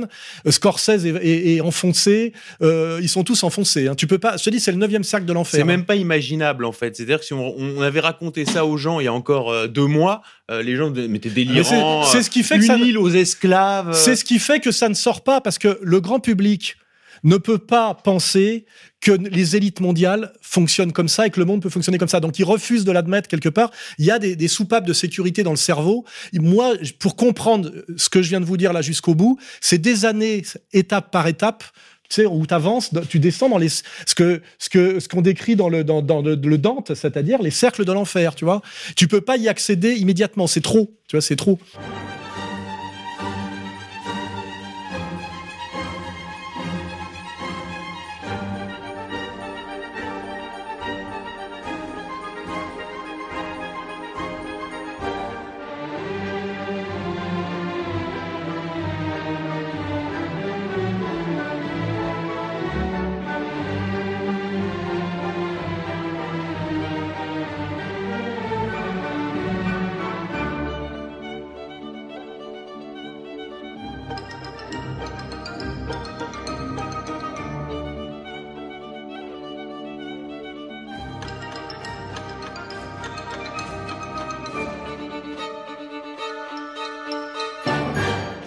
On a un journal dans lequel il explique que, tiens, les, les, les gardes d'Epstein, enfin de, de, sa- de la cellule, les gardiens de prison se sont endormis pendant trois heures. pendant trois heures avec de la lumière euh, qui est là constamment, avec des bruits, parce qu'il y a beaucoup de bruit hein, quand même dans, dans ce genre de choses, euh, pour tenir les, les gens éveillés, etc. Donc euh, il y a quelque chose le- même, même le FBI n'a pas communiqué sur un sur un suicide. Hein. J'ai pas la formule en tête, mais c'était l'apparent suicide, euh, le- ce- le- les termes du FBI. Donc euh, c'est-à-dire qu'on est- Personne on est à un niveau croit. où en fait Personne plus personne. vous oubliez- vous oubliez quelque aux chose. États-Unis. c'est qu'Epstein s'était déjà plaint d'une première tentative d'assassinat dans sa Dix cellule. jours avant. Dix jours avant. Dix jours avant. Donc, oui. est-ce qu'il n'y a pas eu tentative d'assassinat puis exfiltration, par exemple, tu vois? Est-ce qu'il n'y a pas eu deux opérations qui se sont, euh, comment dirais-je, opposées? En fait, il était en cellule avec un ancien policier. Écoute bien. Oui. Ah, je, je sais pas si vous avez vu ça. C'était un ancien policier qui avait. euh, alors, je crois que lui, il avait tué ou dépecé. euh, le mec était flic, il Il y a souvent des clients. serial killers hein, dans, le- dans ces réseaux-là. Des serial killers d'État. hein. il s'est retrouvé dans la même cellule que, que lui et ça s'était mal passé. Ah, je vous dis ça de, de, de tête parce que ça date de. Oui, c'était plein déjà d'une première tentative de strangulation. Euh, hein. Exactement. Hein, voilà. Je, vais revenir sur ce que disait Alain, Soral à propos de, euh, du, trafic de, drogue et de, la CIA. La, la CIA a eu un problème, c'est-à-dire que Reagan était parti dans un truc euh, très en disant euh, nous devons arrêter le trafic de drogue et nous euh, il faut vraiment arrêter le, comment dire l'arrivée de la cocaïne, on va tout faire pour ça. Et la CIA s'est retrouvée très très embêtée parce que c'est grâce au trafic de drogue qu'elle finançait justement les armes. C'est euh, refilaient- par exemple. Oui, oui, mais même après. Et, euh, et donc ça, c'est Ambrose Evans Pritchard, le journaliste de, le, le- du, Télégraphe de Londres, hein, qui, qui écrit encore aujourd'hui, qui le raconte dans son livre, euh, que la, la CIA donc a ouvert un deuxième quartier général. Euh, chez Bill Clinton, à l'époque, il n'était pas du tout président des États-Unis, il était gouverneur de l'Arkansas. L'Arkansas, oui. Bill Clinton lui a, leur a donné une aile entière de, de, de son palais. Euh, Et son aéroport. Exactement, voilà. D'où, d'où le fameux film qui est sorti récemment, euh, monsieur. euh, de- Je cherchais le nom, mais je. on, va, on va le retrouver. Et, et c'est à partir de là. Euh, comment dire que la CIA a continué en fait à faire son trafic de, de, drogue pour financer les armes qui étaient envoyées dans les différents pays d'a- d'Amérique du Sud. Et je vous signale, ça fait quand même deux fois. Donc pour le remercier, c'est là où je, veux en venir. Pour remercier Clinton d'avoir abrité cette euh, deuxième quartier général de la CIA, et ils l'ont fait élire. Ils l'ont fait élire président. Ça aussi, c'est un truc qu'il faut comprendre, c'est que quand un président arrive pour être élu, il a été recruté de longue date et il a donné tous les gages. Le seul qui a échappé à ça, étonnamment, c'est Trump qui s'est financé lui-même et qui, qui n'était pas le cheval qui devait gagner. N'oublie pas que celle qui devait gagner, c'était la femme de Clinton. Qui est avec derrière la- l'affaire Pizzagate, euh, les frères Podesta. Qu'on retrouve dans l'affaire. Abraham On a, on a là des, comment indices Oui. de pédocriminalité extrême. Euh, c'est pas rien. hein. Euh, donc je, je- je finis là-dessus. Je, je vous ferai remarquer quand même, euh, enfin et surtout à nos auditeurs, que on a déjà eu deux, deux, deux patrons de la CIA, on va dire. On a eu de- le père Bush qui était, euh, qui a fait toute sa carrière à la CIA, je vous le rappelle, devenu président des Euh, Qui États-Unis. est mort récemment. oui, qui est mort Dénoncé récemment. comme pédophile euh, par euh, Cathy O'Brien. hein. D'accord, je savais pas. Ouais. Le fils Bush, du coup, a pris la suite. Donc euh, Pareil, pédophile pareil. aussi, d'après plus, O'Brien. mais euh, on va dire là il y a, une- euh, il y a CIA euh, marqué en gros dessus, et ensuite il y a, on a Clinton. Euh, donc qui a été élu par la CIA et par tous les, euh, les, les réseaux médiatiques que tient la CIA. Je le rappelle, c'est très important de comprendre que la CIA euh, gère aujourd'hui à peu près 400 journalistes aux États-Unis qui, qui travaillent pour elle et en Europe, euh, on, on peut dire, on peut l'estimer à peu près à 2000, 2000, 3000, euh, puisque l'intégralité euh, de, de, de la presse aujourd'hui est contrôlée et donc ça va dans le sens Bah, de tous les de- réseaux Young Leaders de la French American Foundation. Pour aller pas plus loin, pour, tu as l'articulation de la CIA et du show business, c'est-à-dire d'Hollywood. C'est très très articulé. CIA, drogue, show business, c'est très articulé. hein. D'où le premier coup de pied dans la fourmilière d'Hollywood pour Trump, L'affaire Weinstein. qui, était l'affaire Weinstein, qui va être jugée là, qui le, Tu le vois très bien que, que dans cette stratégie, on va dire, trumpienne de lutte contre l'État profond, tu vois bien qu'ils y, ils, ils y travaillent étape par étape. Il y a eu l'affaire Weinstein qui fait tomber un peu tout un, un qui est d'ailleurs très marqué communautairement, un réseau hollywoodien. Là, on a l'affaire Epstein, c'est un cercle plus loin dans, retrouve- dans, on dans la retrouve le frère monstruosité. Weinstein dans le- les Oui, carnets d'Epstein, évidemment. Euh, non mais là c'est complètement fou. Non mais il faut il faut quand même parler du prince Andrew parce que là le, le, le- il, est- il est emporté. Ouais, dans mais comme par de- hasard, c'est le seul dont on parle, alors que c'est quand même une famille royale chrétienne d'Europe, et que euh, ça me fait penser un peu à- à- au scandale sur les prêtres pédophiles, tu sais. euh, que- Ah non mais attends, la, Pourquoi- la, pourquoi la- lui, la tu vois presse anglaise est déchaînée. Oui, mais contre pourquoi, justement Andrew. Mais parce que il est il vivait littéralement avec Epstein et avec toutes les Ouais, minettes. mais il y a quand même toujours a- l'idée de il y a- il y a fragiliser. de- Il y a quand même toujours l'idée de fragiliser et de tenir la famille royale, quand même aussi. Hein. C'est qu'ils ont, c'est qu'ils ont peut-être, ils ont peut-être pas réussi à aller plus haut. Ils se sont arrêtés. euh, Quand on regarde la composition, euh, la composition sociologique, je dirais du réseau Epstein que j'ai vraiment décortiqué nom par nom puisque c'est le travail qu'on fait à fait les documents, euh, on voit vraiment qu'il y a deux gros piliers, c'est-à-dire les familles aristo-décadentes européennes et les juifs. Et ça, c'est Ce le sont pro- les deux. Et ça, c'est le projet Calergie de la Pan-Europe dès 1927. Voilà, exactement. Il faut faire, pour que le nouvel ordre mondial puisse s'instaurer, il faut transformer le peuple en métis abrutis euh, de 80 de QI, hein, et qui seront dominés par une élite double, compo- composée de deux choses, l'élite juive mondiale et la haute aristocratie. C'est écrit noir sur blanc dans le projet Calergie. ensemble Oui. et étant deux races supérieures parce qu'étant elles-mêmes deux races métissées, si on peut, si on, si on peut dire comme ça. Bon. Et ce qui est intéressant et ce que j'ai découvert en, en travaillant justement sur le témoignage de, de cette québécoise et de, de son père et de son réseau. Alors elle m'a cité effectivement des hommes politiques français, des cliniques, des endroits euh, du côté de Blois avec un certain maire de Blois, enfin ainsi de suite. Et euh, ce qui est intéressant, c'est que son père est un spécialiste de l'autisme et c'est très très intéressant parce qu'il est en train de se développer avec l'autisme et c'est central et regardez bien écoutez bien la petite musique qu'on vous sert Puis la autour de l'autisme aspergère, là, la petite la aspergère. Greta oui, Thunberg, oui, oui, alors vu, les aspergers vu. ce sont les, les, les autistes de haut niveau et en fait les autistes on est en train de créer une nouvelle catégorie c'est-à-dire que vous étiez déjà goy vous étiez déjà profane vous étiez déjà guerre bah maintenant vous serez neurotypique ça veut dire qu'en fait, les autistes, ils créent une communauté autiste qui appelle les non-autistes des neurotypiques. Et tout ça va être défendu au nom de la neurodiversité. De la, diver- quel, de la quel- différence. quel est l'in- quel- attends, quel est l'intérêt des autistes? C'est que ce sont aucun affect. aucun Un affect, affect. aucune empathie. Donc en fait, et, il y aura et un une cerveau caste. hyper performant. C'est exactement le, le- le but de la programmation MK Ultra. C'est cerveau ultra performant, mais aucun affect euh, et totalement euh, manipulable. Et donc, ils seront derrière des ordinateurs. Donc, il y aura l'hyperclasse euh, globale qu'on voit, hein, qui, qui, qui n'habite nulle part, qui est de partout. Et d'ailleurs, c'est dingue. le Dans les carnets, Attali, d'ailleurs. dans les carnets, non, Le mais dans les carnets d'Epstein, chaque type a 10 adresses. Les mecs, il a un appartement à Milan, à Tel Aviv, à Paris, à New York, à Palm Beach. Ils sont tous Ah, partout c'est pas au Brésil, hein. hors sol. avec 150 numéros de téléphone, parce que c'est des carnets qui Ils ont datent de pas 2004. d'appartement à Gennevilliers. hein. Voilà, alors voilà, c'est ça. Pas, ils vont pas au kebab Ouais, du ouais, coin, ouais, tu ouais, vois. ouais. Et alors, le, le, euh, donc tu, tu, tu vois ça, et donc en fait, tu auras cette, cette hyper classe qu'on vient de décrire. Calergie, Et plus Calergie. la- le, le, le- le sous-prolétariat métissé, hein, il, il parle, Calergie parle de asiato-négroïde. les majordomes, Et- les capots, et au milieu, il y aura, tu vois, une couche d'autistes qui- technogestionnaires. qui, donneront les ordres, Mais on a déjà ça avec les énarques. hein. Attends, je qui vous se le rappelle. hein. reproduiront par Ouais, mais si GPA. c'était en plus autiste, ça serait encore mieux, tu vois.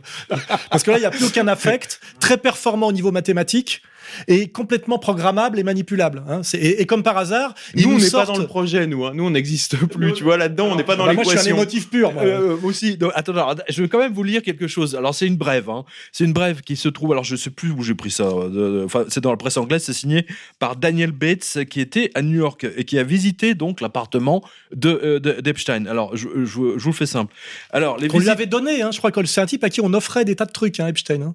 On lui offrait des appartements, on lui offrait des trucs. C'est-à-dire qu'en fait, tu vois bien que le mec était sponsorisé. Parce que pareil, on te fait croire que c'était un, un matheux, un homme d'affaires, etc. Alors qu'en fait, c'est plutôt un voyou. Non, puis j'ai parlé de la CIPCA tout à l'heure, on voit très bien qu'en fait, il y a des gens Non, mais la qui, base, ont des, qui de ont des maths, cré- hein. qui, qui ont, qui ont de l'argent illimité. C'est-à-dire que eux, c'est ce réseau-là, c'est la planche à billets. C'est-à-dire qu'en fait, Absolument. pour eux, nous, on Absolument. compte, on Ah, se dit, non. bon, combien on va avoir Ouais. à la fin, combien on investit ici, combien on investit là. Eux, c'est À la un certain à niveau, Voilà. c'est euh, l'argent, on le fabrique. Alors, de- re- regarde bien. Alors, quand vous entrez donc chez Epstein, vous avez donc cet immense tableau euh, de, de Bill Clinton, euh, donc en robe bleue, donc celle, euh, celle de Monica Le- Lewinsky, lorsque elle lui a taillé une plume, on va dire ça comme ça. Et Clinton étant porte des des talons hauts. hein, donc pour alors ensuite dans le dans la salle de bain d'Epstein il y a des seins il y a des seins, euh, des faux seins en fait, euh, mais les vrais faux seins, celles que les femmes se, euh, celles qui, qui se font fabriquer des, des, faux seins. Donc il en a mis partout dans sa salle de bain. C'est-à-dire que quand il prend son bain, il peut en même temps tâter des seins alors qu'il se lave. Non mais attends, le mec c'est complètement fou. Alors attends, attendez, c'est pas fini. Ensuite, sur les murs, vous avez des yeux. C'est-à-dire des, des- ça, c'est le, tu sais que ça, c'est le projet MK Ultra. C'est je te vois, tu ne peux t'échapper nulle part. te Je te vois en permanence. filmé, quoi. Oui, je te voilà. contrôle en permanence. Tout ça, c'est des symboles MK Ultra. hein. Et d'ailleurs, a- alors c'est très intéressant ces histoires de, des, des yeux qui sont partout sur le, sur le mur, parce que ça me rappelle en fait le premier portrait. euh, C'est un très très beau portrait d'ailleurs de la reine Elisabeth. euh, N'oublie pas le symbole ah, Illuminati Elisabeth de la pyramide avec l'œil en haut. C'est ce qu'il y a sur elle tous a les dollars. des yeux hein. partout sur sa robe.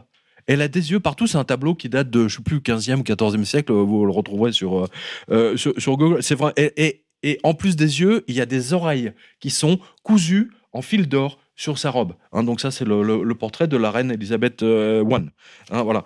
Et ensuite, ensuite, il y a un tableau de, de Van Dongen qui est de qui a priori donc vaut 6 millions de dollars. Et alors, c'est là où je voulais en venir. C'est-à-dire que la fortune aujourd'hui d'Epstein est estimée à 700, hein, de, de ce que j'ai vu, j'arrondis, à 700 millions de dollars. Il avait le temps, il avait eu le temps de la transmettre, t'as vu, par euh, Absolument. testament Ah, ouais, avant, ouais, ouais. avant de mourir. là. Non, mais vous avez vu que. Tout a été avant- organisé quand même. hein. Avant, non mais attendez, parce que avant sa première incarcération, il gagne au loto. Quelques jours avant sa première incarcération. Quoi je veux dire, je suis pas complotiste. Attends, attends, attends, c'est quoi mais il y a un là moment Attends, là, donné, échappé, avant ça. sa première incarcération, il Ah, gagne au loto. 2012. Oh, non, euh, Euh, 2009. 2002, euh, 2009. euh, Non, il est incarcéré en 2008-2009 et il a des ennuis dès 2002-2003. Il faut rétablir la chronologie.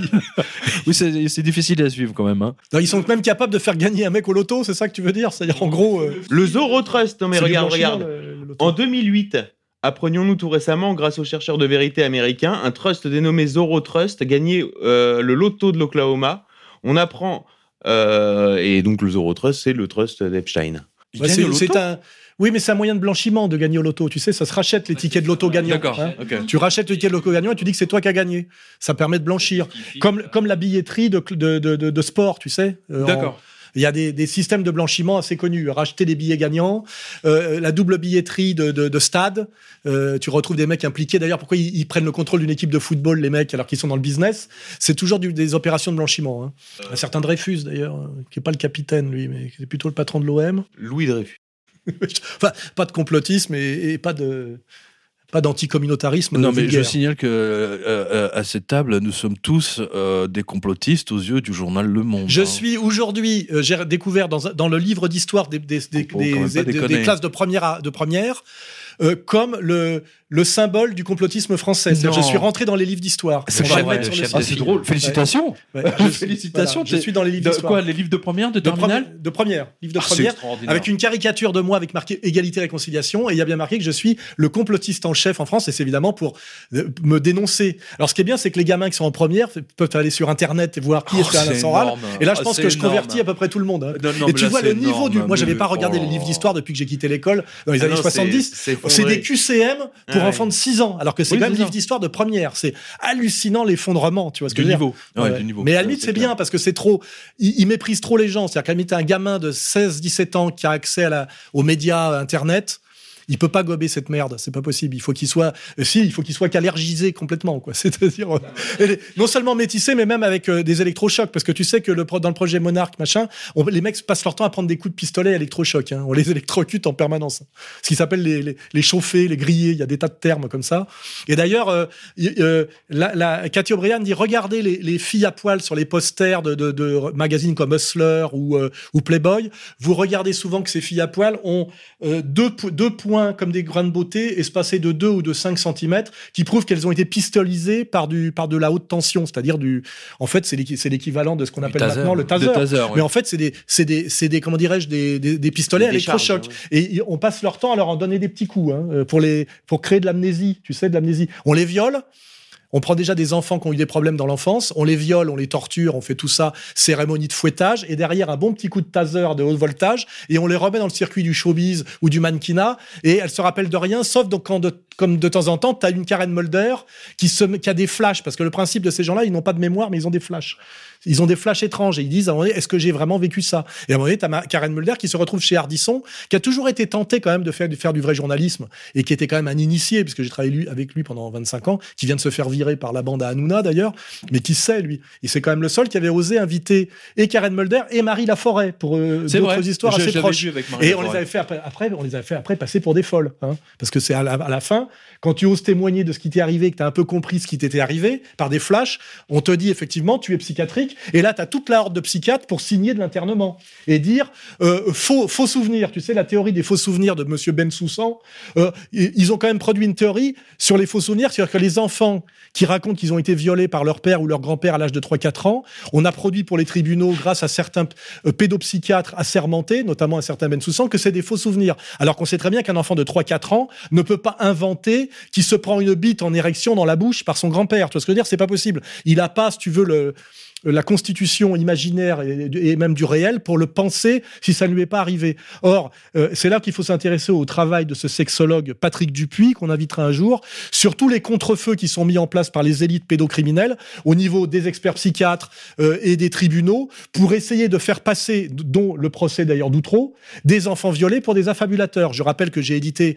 le livre de, de Thomet sur le, le deuxième procès d'Outreau, où on retrouve d'ailleurs un, maçon de la région lilloise qui est maître Dupont-Moretti, qui fait acquitter je dirais de façon brutale, tous les gens qui étaient impliqués euh, dans l'affaire d'Outreau, et qu'à la fin, on se retrouve avec 12 enfants violés, mais plus de violeurs, tu vois. Et comme par hasard, on a un Dupont-Moretti qui est lié au Parti socialiste, lié à la maçonnerie du Grand Orient, euh, région du Nord, et qui se retrouve comme mission de faire blanchir des gens qui sont quand même qui ont quand même avoué être des pédophiles de réseau. Et là, on pourrait aussi basculer sur comment se fait-il que le président de la LICRA, maître Jakubowicz, qui je rappelle avait menacé en plein tribunal Diodo en lui disant "On sait où sont tes enfants, on va s'amuser." Il l'a dit à haute voix devant témoins. Oui, bien sûr, oui. Et que d'un seul coup, il démissionne de sa présidence de la LICRA. Il n'est pas seulement président de la LICRA et juif, il est aussi maçon de, de, de haut vol pour défendre inconditionnellement, en mentant ouvertement à la télévision, le, le fameux Lelandais, qui est le, qui est le kidnappeur à minima de la petite Maëlys et dont on découvre qu'il est cocaïnomane, marchand de drogue, de cocaïne comme toujours, maître chien et ancien militaire, et dont on soupçonne qu'il est peut-être même une sorte de Dutroux à la française. Et la question, c'est qu'est-ce que vient faire Monsieur Jakubowicz dans cette galère, à, part qu'on peut se dire à un moment donné, il faut sauver à tout prix le soldat hollandais pour ne pas qu'il parle, avait dit, parce qu'on est impliqué. C'est ma seule limite, je défendrai jamais de pédophile. Il l'avait dit plusieurs fois, et là, effectivement. moi, ce qui m'avait surpris dans cette affaire, c'est effectivement que BFM lol, euh, lui donne tout cet espace médiatique quand même, invité de, de Ruth Krief pendant eh ben, une heure. Pose-toi la question de savoir pourquoi ce type qui n'a pas besoin de euh, faire ça se mouille à ce point-là pour sauver un pédocriminel. C'est peut-être qu'à un moment donné, sa mission en tant que membre d'un certain réseau, on va dire au moins de haute maçonnerie, et on sait bien que le, au sommet de la maçonnerie, le maître, c'est Lucifer, n'est-ce pas? Et euh, je suis un peu initié pour savoir qu'il s'y passe des choses parfois un peu étranges.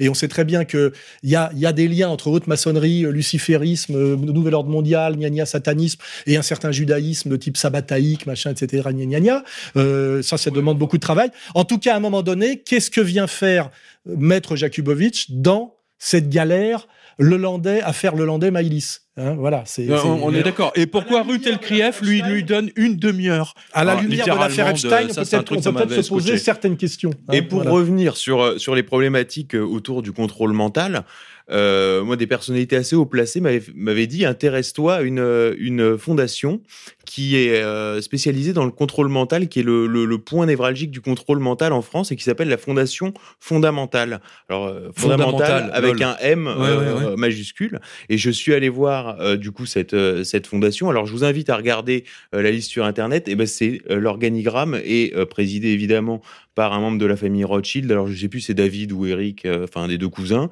Et puis, vous prenez l'organigramme. Alors là encore, vous avez une liste de scientifiques euh, qui ferait euh, Epstein euh, Spielberg. ouais. entretenait justement un certain nombre de scientifiques, effectivement, et on n'a pas Là, assez il y a insisté là-dessus. Un gros, gros tropisme avec les, les, les réunions TEDx. Attends, attends. Le, le TEDx, euh, on trouve énormément de scientifiques. Vous, vous savez, ces grosses conférences qu'on voit sur Internet et qui marchent très très bien, TED, TEDx. oui, oui, voilà. oui. Et ben, énormément de, de personnalités liées à ces cycles de conférences apparaissent dans les carnets d'Epstein. L'INSERM apparaît dans les carnets d'Epstein, des personnalités liées à l'INSERM. Je vous dis, on a, euh, on a, on a une, un- un- pour la première fois euh, sous nos yeux un, un plan euh, de l'état profond et on se rend compte à quel point tout est imbriqué, tout est lié. Oui, c'est le avec... nouvel ordre mondial. Qu'est-ce que le nouvel ordre mondial Attends, attends, je, vais, je vais ajouter un- une chose parce que ça, je l'avais vu effectivement. Euh, le- le- il y avait une, une interview de, de- d'Epstein qui finançait, alors je sais plus quel, je crois que c'est le, le MIT ou un organisme assez euh, euh, cé- célèbre. Et en fait, son, son but sur l'île euh, qu'il avait sur le, le, le- à St James, en fait, il voulait avoir, euh, je crois, une quinzaine ou une vingtaine de, de Vingt. gamines de, de, de 14, 12, 15 ans, peu importe, et afin qu'elles tombent toutes enceintes parce qu'il voulait repeupler la Terre de son euh, comment dire de ses gènes à lui voilà Euh, et donc là on, on touche quelque chose hein. on touche un sujet quand même qui est extrêmement sensible euh, mais on voit bien que là c'est quand même totalement Bah là, on touche aussi au sujet de, tu sais, de, la, de la vie éternelle, l'homme augmenté. Voilà, il y a quand même tout un délire qui a à voir avec ça. Alors là, je vais faire un lien quand même avec quelque chose. Bon, je peux pas le, le prouver. J'ai été approché à un moment donné, parce que je suis quand même au cœur de la, du complotisme, par quelqu'un qui m'a dit, tu sais, Alain, Alain Perfit, qui était donc le ministre de De Gaulle, avait déjà à l'époque lui-même une esclave sexuelle dont l'éducation avait été confiée à une speakerine à l'époque où il y avait qu'une seule chaîne, genre, euh, je vais pas dire que c'est Catherine Langeais, mais alors si quelqu'un peut me, me confirmer ça, c'est-à-dire que même un ministre de De Gaulle comme Alain Perfit, qui avait une drôle de gueule, hein, avait déjà à l'époque une esclave sexuelle. Et là, quand tu réfléchis, quand tu as un certain niveau de pouvoir, avec l'habitude d'être obéi, est-ce que tu vas te faire chier Déjà, continuer à baiser ta, la bonne femme que tu as épousée dans la bourgeoisie moyenne euh, à l'époque où t'étais rien. Et est-ce que tu vas te faire chier à aller draguer des filles au restaurant en leur parlant de choses dont t'as rien à foutre? Il est évident qu'à un certain niveau de pouvoir, tu veux exercer ton pouvoir dans tous les domaines, y compris le domaine de ta sexualité. Et finalement, entre avoir une attachée de presse, un secrétaire, un secrétariat, etc., pourquoi pas aussi une, euh, une jeune personne fraîche et, et consommable, alors on ne sait pas jusqu'à quel âge ça peut descendre, qui est entièrement à ton service et qui a été entièrement dressée à ta sexualité plus ou moins perverse. Il me paraît assez logique finalement quand on regarde comment vivent les, les grands potentats euh, moyen-orientaux, puisque aussi sont impliqués Oui. les Saoudiens et tout Les ça. N'oubliez pas que oui. les Saoudiens sont totalement impliqués dans le nouvel ordre mondial puisqu'ils fournissent le pognon du pétrole et qu'on leur laisse ce pognon aussi pour qu'ils le mettent à disposition. hein. En dehors de tirer des putes et d'acheter des Rolls en or, ils n'ont jamais développé leur pays, on les a jamais laissé le faire et ils sont sommés de financer des tas d'opérations pour le nouvel ordre mondial américain. Hein. Euh, les, à pas euh, oublier les Saoudiens. Et finalement, on se dit, on regarde comment fonctionnent les harems et ce qu'on appelle les potentats euh, orientaux, mais finalement chez nous, à part que c'est caché par de la moraline chréti- chrétienne et bourgeoise, finalement pourquoi, pourquoi ils vivent exactement pareil? Ils ont des harems, ils ont des esclaves sexuels, ils ont des janissaires, tu vois ce que je veux dire? Ils ont donc des tueurs, etc. Et en fait, à un moment, donné, tu te dis, effectivement, pourquoi, alors qu'ils ont tout ce pouvoir, ils se sont battus sur ce, pour ce pouvoir avec le niveau de méchanceté, de duplicité que ça implique, pourquoi d'un seul coup, au niveau de leur sexualité, ils fonctionneraient comme toi et moi, c'est-à-dire à se faire chier, à dragouiller, à inviter au restaurant, à baratiner, à se prendre des refus dans la gueule, etc. Il est évident, quand je réfléchis à ça, c'est que ces élites mondiales ont une sexualité qui correspond au reste de leur fonctionnement euh, euh, social et humain. Alors, Et là, les, financier, les ouais. témoignages de Cathy O'Brien sont absolument euh, sidérants. C'est-à-dire que c'est vraiment esclave sexuel, c'est euh, tu arrives Euh, il n'y a même pas besoin de donner l'ordre en fait. Oui, parce qu'elles sont déclenchées par des mots clés. et alors ça s'appuie beaucoup leur programmation, puisque c'est dès l'enfance, sur tous les films Walt Disney. Alors les deux trucs euh, moteurs qui sont en fait de la pédophilie en images. Alors elle le dit bien et c'est quand tu le vérifies tu comprends. Alice au pays des merveilles. N'oublie pas que Lewis Carroll était photographe de petites filles en petite culotte. Et alors Lewis Carroll, c'est entièrement de, la pédophilie. Tu vois, tout, c'est tout du symbole pédophile. Et le magicien d'Oz, c'est entièrement pédophile. C'est que du symbole pédophile. Euh, euh, Yellow Brick Road, le petit chien, etc. Quand tu décryptes ça, ça décrit entièrement l'esprit d'un enfant essayant de restituer dans son monde de l'enfance des abus sexuels pédophiles.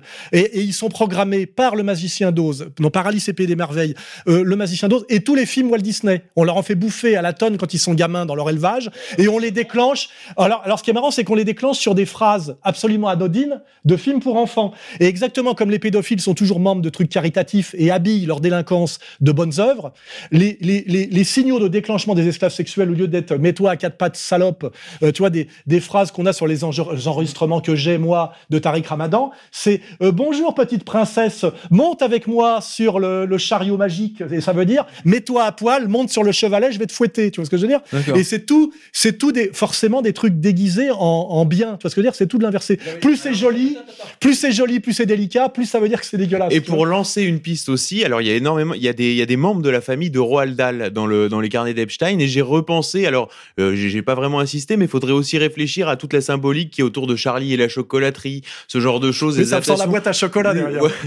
l'univers, l'univers autour de, de Roald Dahl mérite aussi d'être décrypté à l'aune euh, peut-être de l'affaire Epstein. Non, tu parlais tout à l'heure de, de, Walt Disney, je, je voulais euh, rajouter que très impliqué. Il y a, euh, plusieurs, pas lui, hein, mais non, non, non, mais il y a eu plusieurs cadres de bah Walt Disney dans la NASA, qui ont, donc, qui ont récemment été arrêtés pour des pour détention de 200 millions de 200 000 pardon images pédophiles sur leur ordinateur, trafic de de, de, de, Walt Disney, hein, je, je précise Dans bien. les mémoires de Cathy O'Brien, elle implique la NASA, la CIA pour la recherche, etc., euh, le show business et euh, les films Disney, c'est-à-dire tout ce qui est cinéma pour enfants, qui est euh, qui fait le lien, si tu veux, avec le formatage des enfants pour la pédophilie. Ça passe que par du Alice au pays des merveilles. Euh. Alors, en, ce qui concerne le magicien d'Oz, alors moi je l'ai jamais vu sous cet angle-là. En revanche, je regarde, regarde-le. Non, non, non, mais je l'ai regardé parce que je me suis beaucoup intéressé effectivement à, à, à l'auteur et l'auteur, en fait, si tu regardes bien, c'est surtout le, parce que à l'époque où ça a été écrit, il y avait un grand débat aux États-Unis qui était au standard or.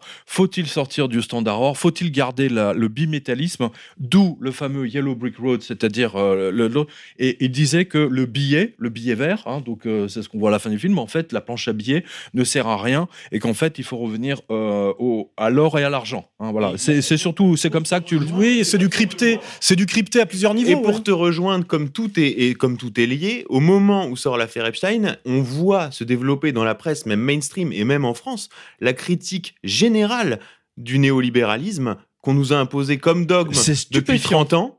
On voit des articles, je sais pas si tu as vu, en une du Parisien, double page, la flambée de l'or et, euh, et de nouveau évoquer le retour à l'étalon or. C'est-à-dire que tout est lié, c'est-à-dire que la chute d'Epstein et la chute de son réseau euh, arrive en même temps que la, que la chute du dollar qui qu'on annonce de plus en plus. Alors que le Parisien faisait des articles quasiment contre l'or. Voilà. Hein, il y a eu quasiment un procès entre euh, le, Parisien, c'est Bernard Arnault. Ils avaient balancé Alors là, là ce que je vais faire remarquer, c'est imaginer quelqu'un qui écoute cette émission et qui sort, on va dire, du journal de France 2. Il pense qu'on est tous fous. Tu vois ce que je veux dire? Il pense qu'on est tous fous. Et c'est ça qui protège. C'est ça qui protège le oui, mondial. C'est que ça demande tellement de, d'étapes d'initiation et ça va tellement loin dans la monstruosité que pour un type normal, le, on va dire le grand délinquant euh, euh, du nouvel mondial, c'est qu'il est protégé par, on va dire la le, crédulité, euh, bah le gentil, le monde du gentil. Bah, on, on, entendait les gens nous dire ah bah si Macron il a il a géré l'argent de Rothschild, s'il pouvait gérer notre argent, si Rothschild lui a fait confiance. Lol. Non, non, mais oui, j'ai entendu ça. Non, puis même, les retraités, surtout. quand tu lis le témoignage, oui, mais il y a que des retraités. quand tu regardes euh, le témoignage vidéo de Cathy O'Brien, elle te raconte des trucs tellement incroyables que, que la réponse, par exemple, de Bush, qui, euh, elle raconte que, que, que, sa fille a été dressée comme esclave sexuelle de Bush senior, qui n'a qu'une sexualité de, de pédophile euh, sadique. Et à un moment donné, Bush, il a qu'à dire qu'est-ce que c'est que cette folle? Elle, elle était, c'est une pute. Qui a des problèmes psychiatriques, puisque c'est vrai en plus, elle est, elle est Bah, sexuelle et elle est d'une famille de pédophiles. Donc il te dit, euh, mais on avait, euh, euh, rappelle-toi dans le dossier Baudis qu'on a à peu près le même genre de truc. Les gens qui témoignent contre lui sont des marginaux recrutés par Allègre derrière la gare pour participer à des cérémonies de sexualité transgressive de type sadique. Et à un moment donné, ben, il suffit qu'ils ils se rétractent parce qu'on les menace, ou ils se suicident en prison, ou on dit de toute façon, ce sont des marginaux qui ont des passés psychiatriques, parce qu'en général, le- l'enfant, euh, comment dirais-je, in- incestué et de toute façon, est, est- est psychiatrique. La fille de Cathy O'Brien qui refuse de soigner, Ango et- elle est à moitié. Ango Oui, mais ça, c'est le lien entre judaïsme et, et pédophilie. hein, c'est encore autre chose. Mais d'ailleurs, c'est vrai qu'on vend ça comme de- du talent. Hein, euh, Ango, il a été un parfait exemple hein, de ça. Hein. Complètement siphonné, la pauvre. Elle a voulu rentrer chez Epstein, mais personne n'en voulait. Donc, je veux dire que euh, le nouvel ordre mondial, on va dire sataniste, se, est, pro- est- est, comment dirais-je, auto-protégé par sa propre monstruosité et le fait que les gens normaux, puisqu'ils sont normaux, ne peuvent pas croire à une telle monstruosité. Donc, tu vois, en général, ils- je pense que plein de gens se diront à la suite de cette émission, bon, Soral, euh, d'ailleurs, dans un article Ils marocain, peuvent tout vérifier. Hein. C'est ça que. alors, moi, j'aurais. On pouvait Bah là, tout vérifier. sur la table. Là. Dans un article sorti au Maroc la semaine dernière sur l'affaire Ramadan, à la fois ils disent Ramadan est un, est un tartuffe et ils disent oui, et Soral est un illuminé. C'est-à-dire que euh, pour quelqu'un de normal, ce que je viens de raconter là fait de moi un, un demi-dingue. Tu vois ce que je veux dire? Et, et par contre, des gens qui me prenaient pour un demi-dingue il y a 10 ans me disent aujourd'hui, en fait, vous aviez raison, j'ai mis Ah 10 bah, ans. l'affaire Moix, j'ai mis 10 ans l'affaire. Moix, ça a été grandiose là. Il faudra encore 10 ans pour que les gens disent Soral, en fait, avait tout décrit du nouvel ordre mondial dans toute sa complexité. Alors pour faire la connexion avec les compromates Epstein, parce qu'on dit toujours les compromates c'est les Russes, c'est les Russes, c'est un truc de Russes. On voit quand même que les compromates ont été utilisés là pour faire tomber le gouvernement autrichien. Euh, Strahe, c'est un type des services secrets allemands qui a écrit un article dans la presse allemande en disant l'affaire Strahe avec le compromat à Ibiza, c'est monté par les services secrets israéliens. Et je tiens à préciser qu'il y a quand même deux personnes et seulement deux en France qui ont été victimes de de compromates, c'est vous et Tariq Ramadan. Et Par le peut- même El Fassi. par Mais même. Ramadan, au lieu de montrer El Fassi du doigt, me montre moi du doigt en ce moment. Hein, il Voilà. dit c'est Soral et Caroline Forest, comme si je pouvais être allié à Caroline En Forest. allant chez Bourdin, en allant chez Bourdin, parce qu'il a demandé à aller chez Bourdin, parce qu'il savait que Bourdin était impliqué dans une affaire de, de salon de massage.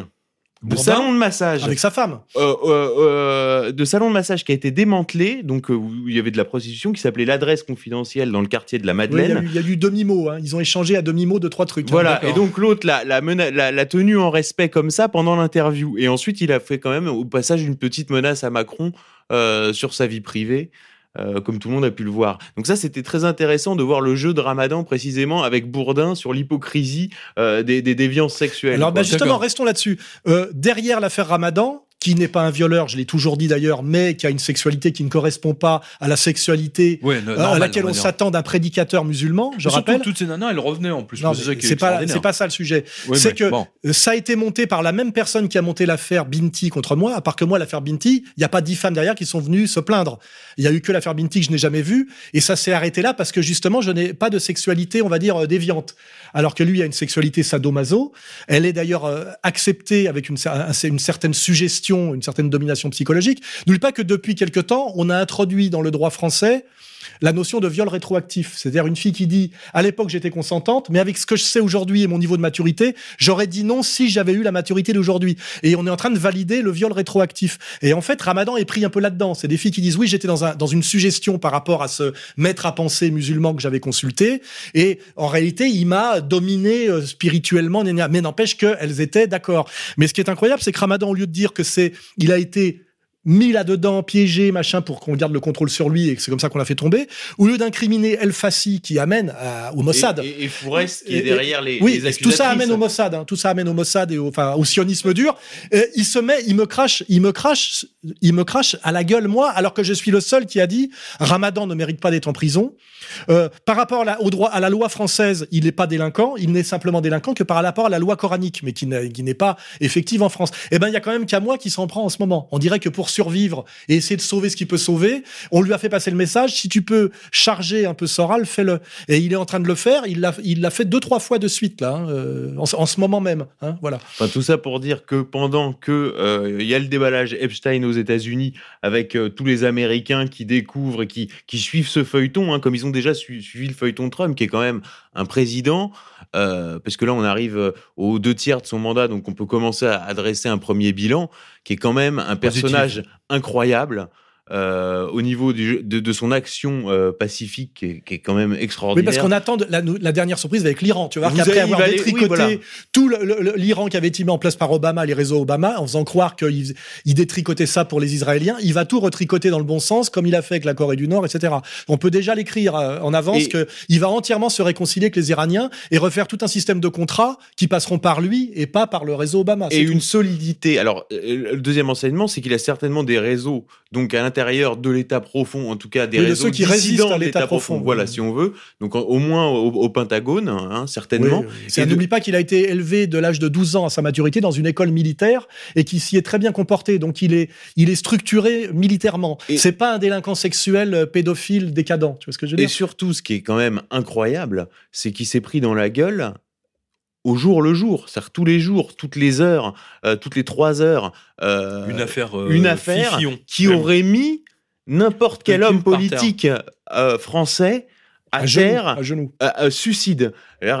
L'actrice porno qui écrit un bouquin sur sa bite, on a tout eu, tout eu, tout eu, Information aussi, il paraît. Tu pourras le confirmer qu'il dîne tous les soirs tout seul dans sa chambre de McDonald's, qu'il fait acheter tous les jours par un homme de confiance dans un McDo différent. Et il Tellement change le il menu, a peur d'être assassiné euh, empoisonné. par sa propre cantine. Tu vois Hallucinant. Donc le type Non, non, sait à c'est- quoi si- le type se rappelle du film Zapruder, n'oublie pas, et de Kennedy et il sait à quoi il s'attaque et ce qu'il risque. hein. C'est pour ça que moi j'ai un grand respect pour lui et comme par hasard, euh, il se déclare sioniste par des, des comment dirais-je des gris-gris d'apparence pour en fait Genre, lutter Capitale Jérusalem. évidemment. lutter contre l'État il a profond. un bureau Lutter contre l'État. C'est-à-dire quand tu veux combattre Soros, on va dire en gros, il faut que tu t'éclaires pote avec Netanyahou. Et tous les, les vrais patriotes en ce moment sont, sont obligés d'en passer par là, que ce soit Orban, que ce soit Salvini, que ce soit même Bolsonaro. Je suis en train d'étudier la question en ce moment.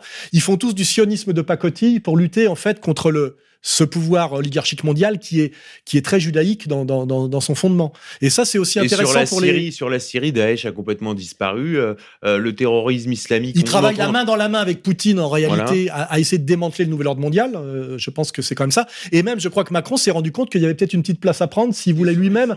Ceci explique la position de Macron dont tu parlais au début d'émission. Sur les sanctions russes, il y a eu des trucs hallucinants. Par exemple, il sanctionnait euh, une entreprise à- et il disait euh, à Poutine "Écoute, je retire les, san- les sanctions à condition que tu euh, éjectes de cette société euh, Deripaska, qui était le type qui s'était fait humilier euh, dans l'affaire de la signature quand il avait réuni tous les oligarques. Donc le type allait forcément un jour se retourner contre Poutine. Donc Poutine dit ah bah il y a pas de problème, je vire Deripaska et bim il lève les sanctions. Et ce n'a été que ce jeu de à ce jeu de bluff avec toute la presse française qui comprend rien, qui suit ah c'est la guerre commerciale, c'est la guerre commerciale avec des grands mots qui veulent absolument rien dire. Ou alors euh, salaud de sioniste aussi, avec moi mes, mes gauchistes résiduels. là.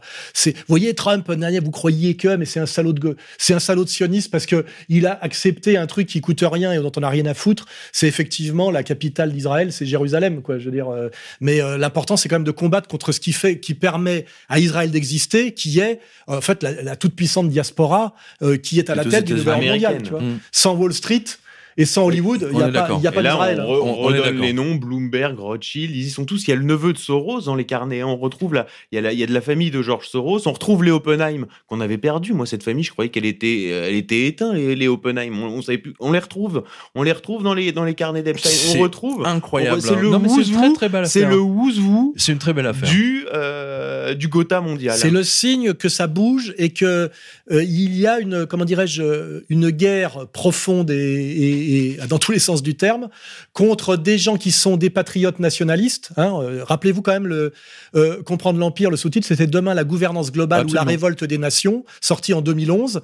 On est en plein dedans et en ce moment il semblerait qu'il y ait quand même une révolte des nations et des types qui sont alliés qui sont des alliances de nations contre ce que j'ai appelé moi l'empire, que comment s'appelle de Benoît c'est semblant de pas comprendre de quoi je parlais, hein, parce qu'il a intérêt à pas comprendre, qui est effectivement le nouvel ordre mondial, hein, et euh, dont on vient d'ailleurs de décrire exactement tous les tenants et les aboutissants. Ah mais cette émission elle est fascinante parce que d'une part elle, elle, elle, a montré à nos, à nos, à nos auditeurs, d'ailleurs moi-même je suis le, le premier surpris, hein, et pourtant Hein, j'ai de la bouteille, comme on dit en, en termes de, de, presse, mais à quel point la presse française a démissionné totalement de ses mais c'est hallucinant. C'est à se demander même. il suffit de regarder l'émission du samedi soir de, de, de, de, soumission euh, volontaire couché, là. ou payée, je sais pas. Non, mais il y a eu une émission sur France 5 sur wow. l'affaire Epstein qui a été un. un, un faudrait presque la, la, la, mettre en dessous de, de, notre publication, de notre émission, oui. pour que les gens comparent. oui, C'est-à-dire que déjà, ouais. bon, il s'appelait Epstein, Weinstein, Jeffrey Epstein. Alors bon, c'est un russe, machin.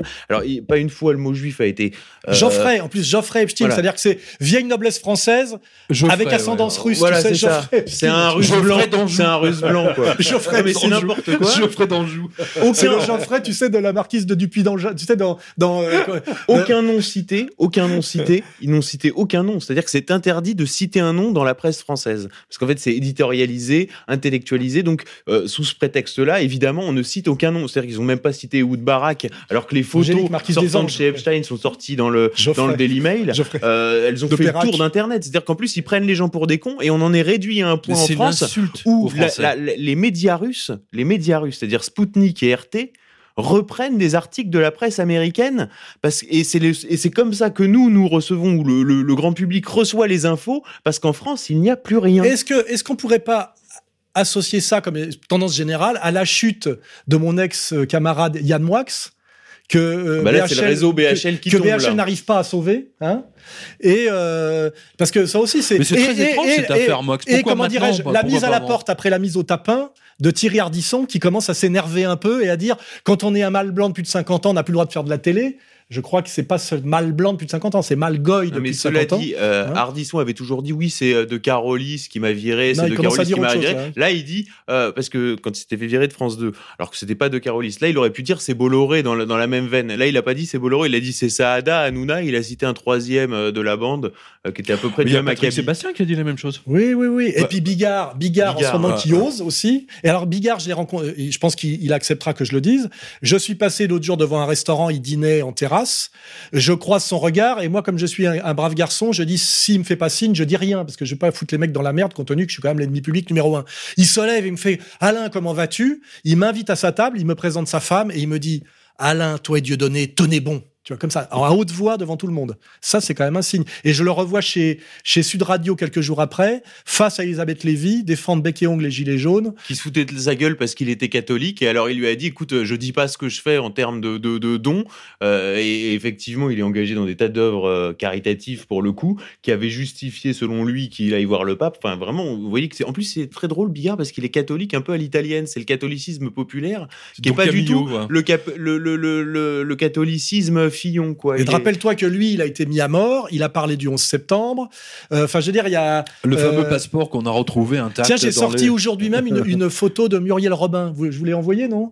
Photo de, de Muriel Robin qui s'est mis à l'attaquer en disant que c'était un ignoble misogyne et on lui avait supprimé 50 dates parce qu'il avait fait une vanne qui faisait depuis 30 ans sur euh, bon une vanne de cul euh, qui a été déclarée Ah, c'est euh, Bigard, misogyne. apologie du viol Ouais, ouais, ouais, apologie du viol. Et comme par hasard, la Mu- Muriel Robin, là, je, je la vois, là, euh, qui essaye d'exister à tout prix, euh, lesbienne, dépressive, euh, pseudo-comique euh, en fin de carrière.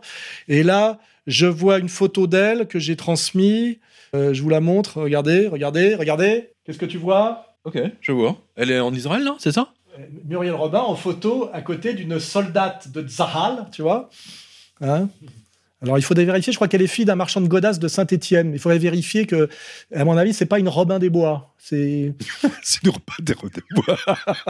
le Robin des Bois. Et comme par hasard, elle s'en est pris à son ami de 30 ans, tu vois, pour le flinguer. Ouais, c'est pas sympa. Euh, On a Bigard, l'impression que c'est de la prostitution Comme à ce disait, comme, comme disait, euh, comment dirais-je, euh, euh, Kissinger, il- qui quand même est un initié, il disait, euh, on pourrait parler du Bohemian Groove et du Bohemian Club, tiens, en, en finale, pour, pour euh, mettre une petite cerise complotiste sur le gâteau, qui disait bien, ce qui se passe en ce moment à la Maison Blanche, c'est une lutte entre entre juifs et non-juifs. Kissinger dit ça dans le, le, bouquin de référence qui est sorti sur Trump. Et alors sur le Bohemian Groove d'ailleurs, ce qui est très intéressant pour ceux qui ont encore des doutes sur les intentions de Trump, c'est que euh, le Bohemian Groove, donc là, est cité dans, la, dans, le, dans le livre de, de O'Brien, mais le, le, plus, le premier à l'avoir sorti, disons, au niveau du grand public, ça a été euh, le Alex Jones. Alex Jones. Et euh, quand euh, Trump a fait sa campagne, il est passé dans les médias, il est passé chez Alex Jones. Il faut quand même se rendre compte que c'est comme si un candidat à l'élection présidentielle en, en France venait à ce micro.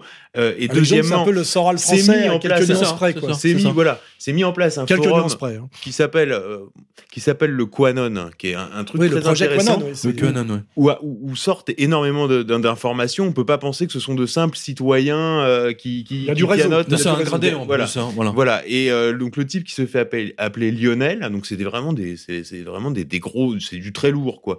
Le type qui se fait appeler Lionel a été reçu à la Maison Blanche par Trump.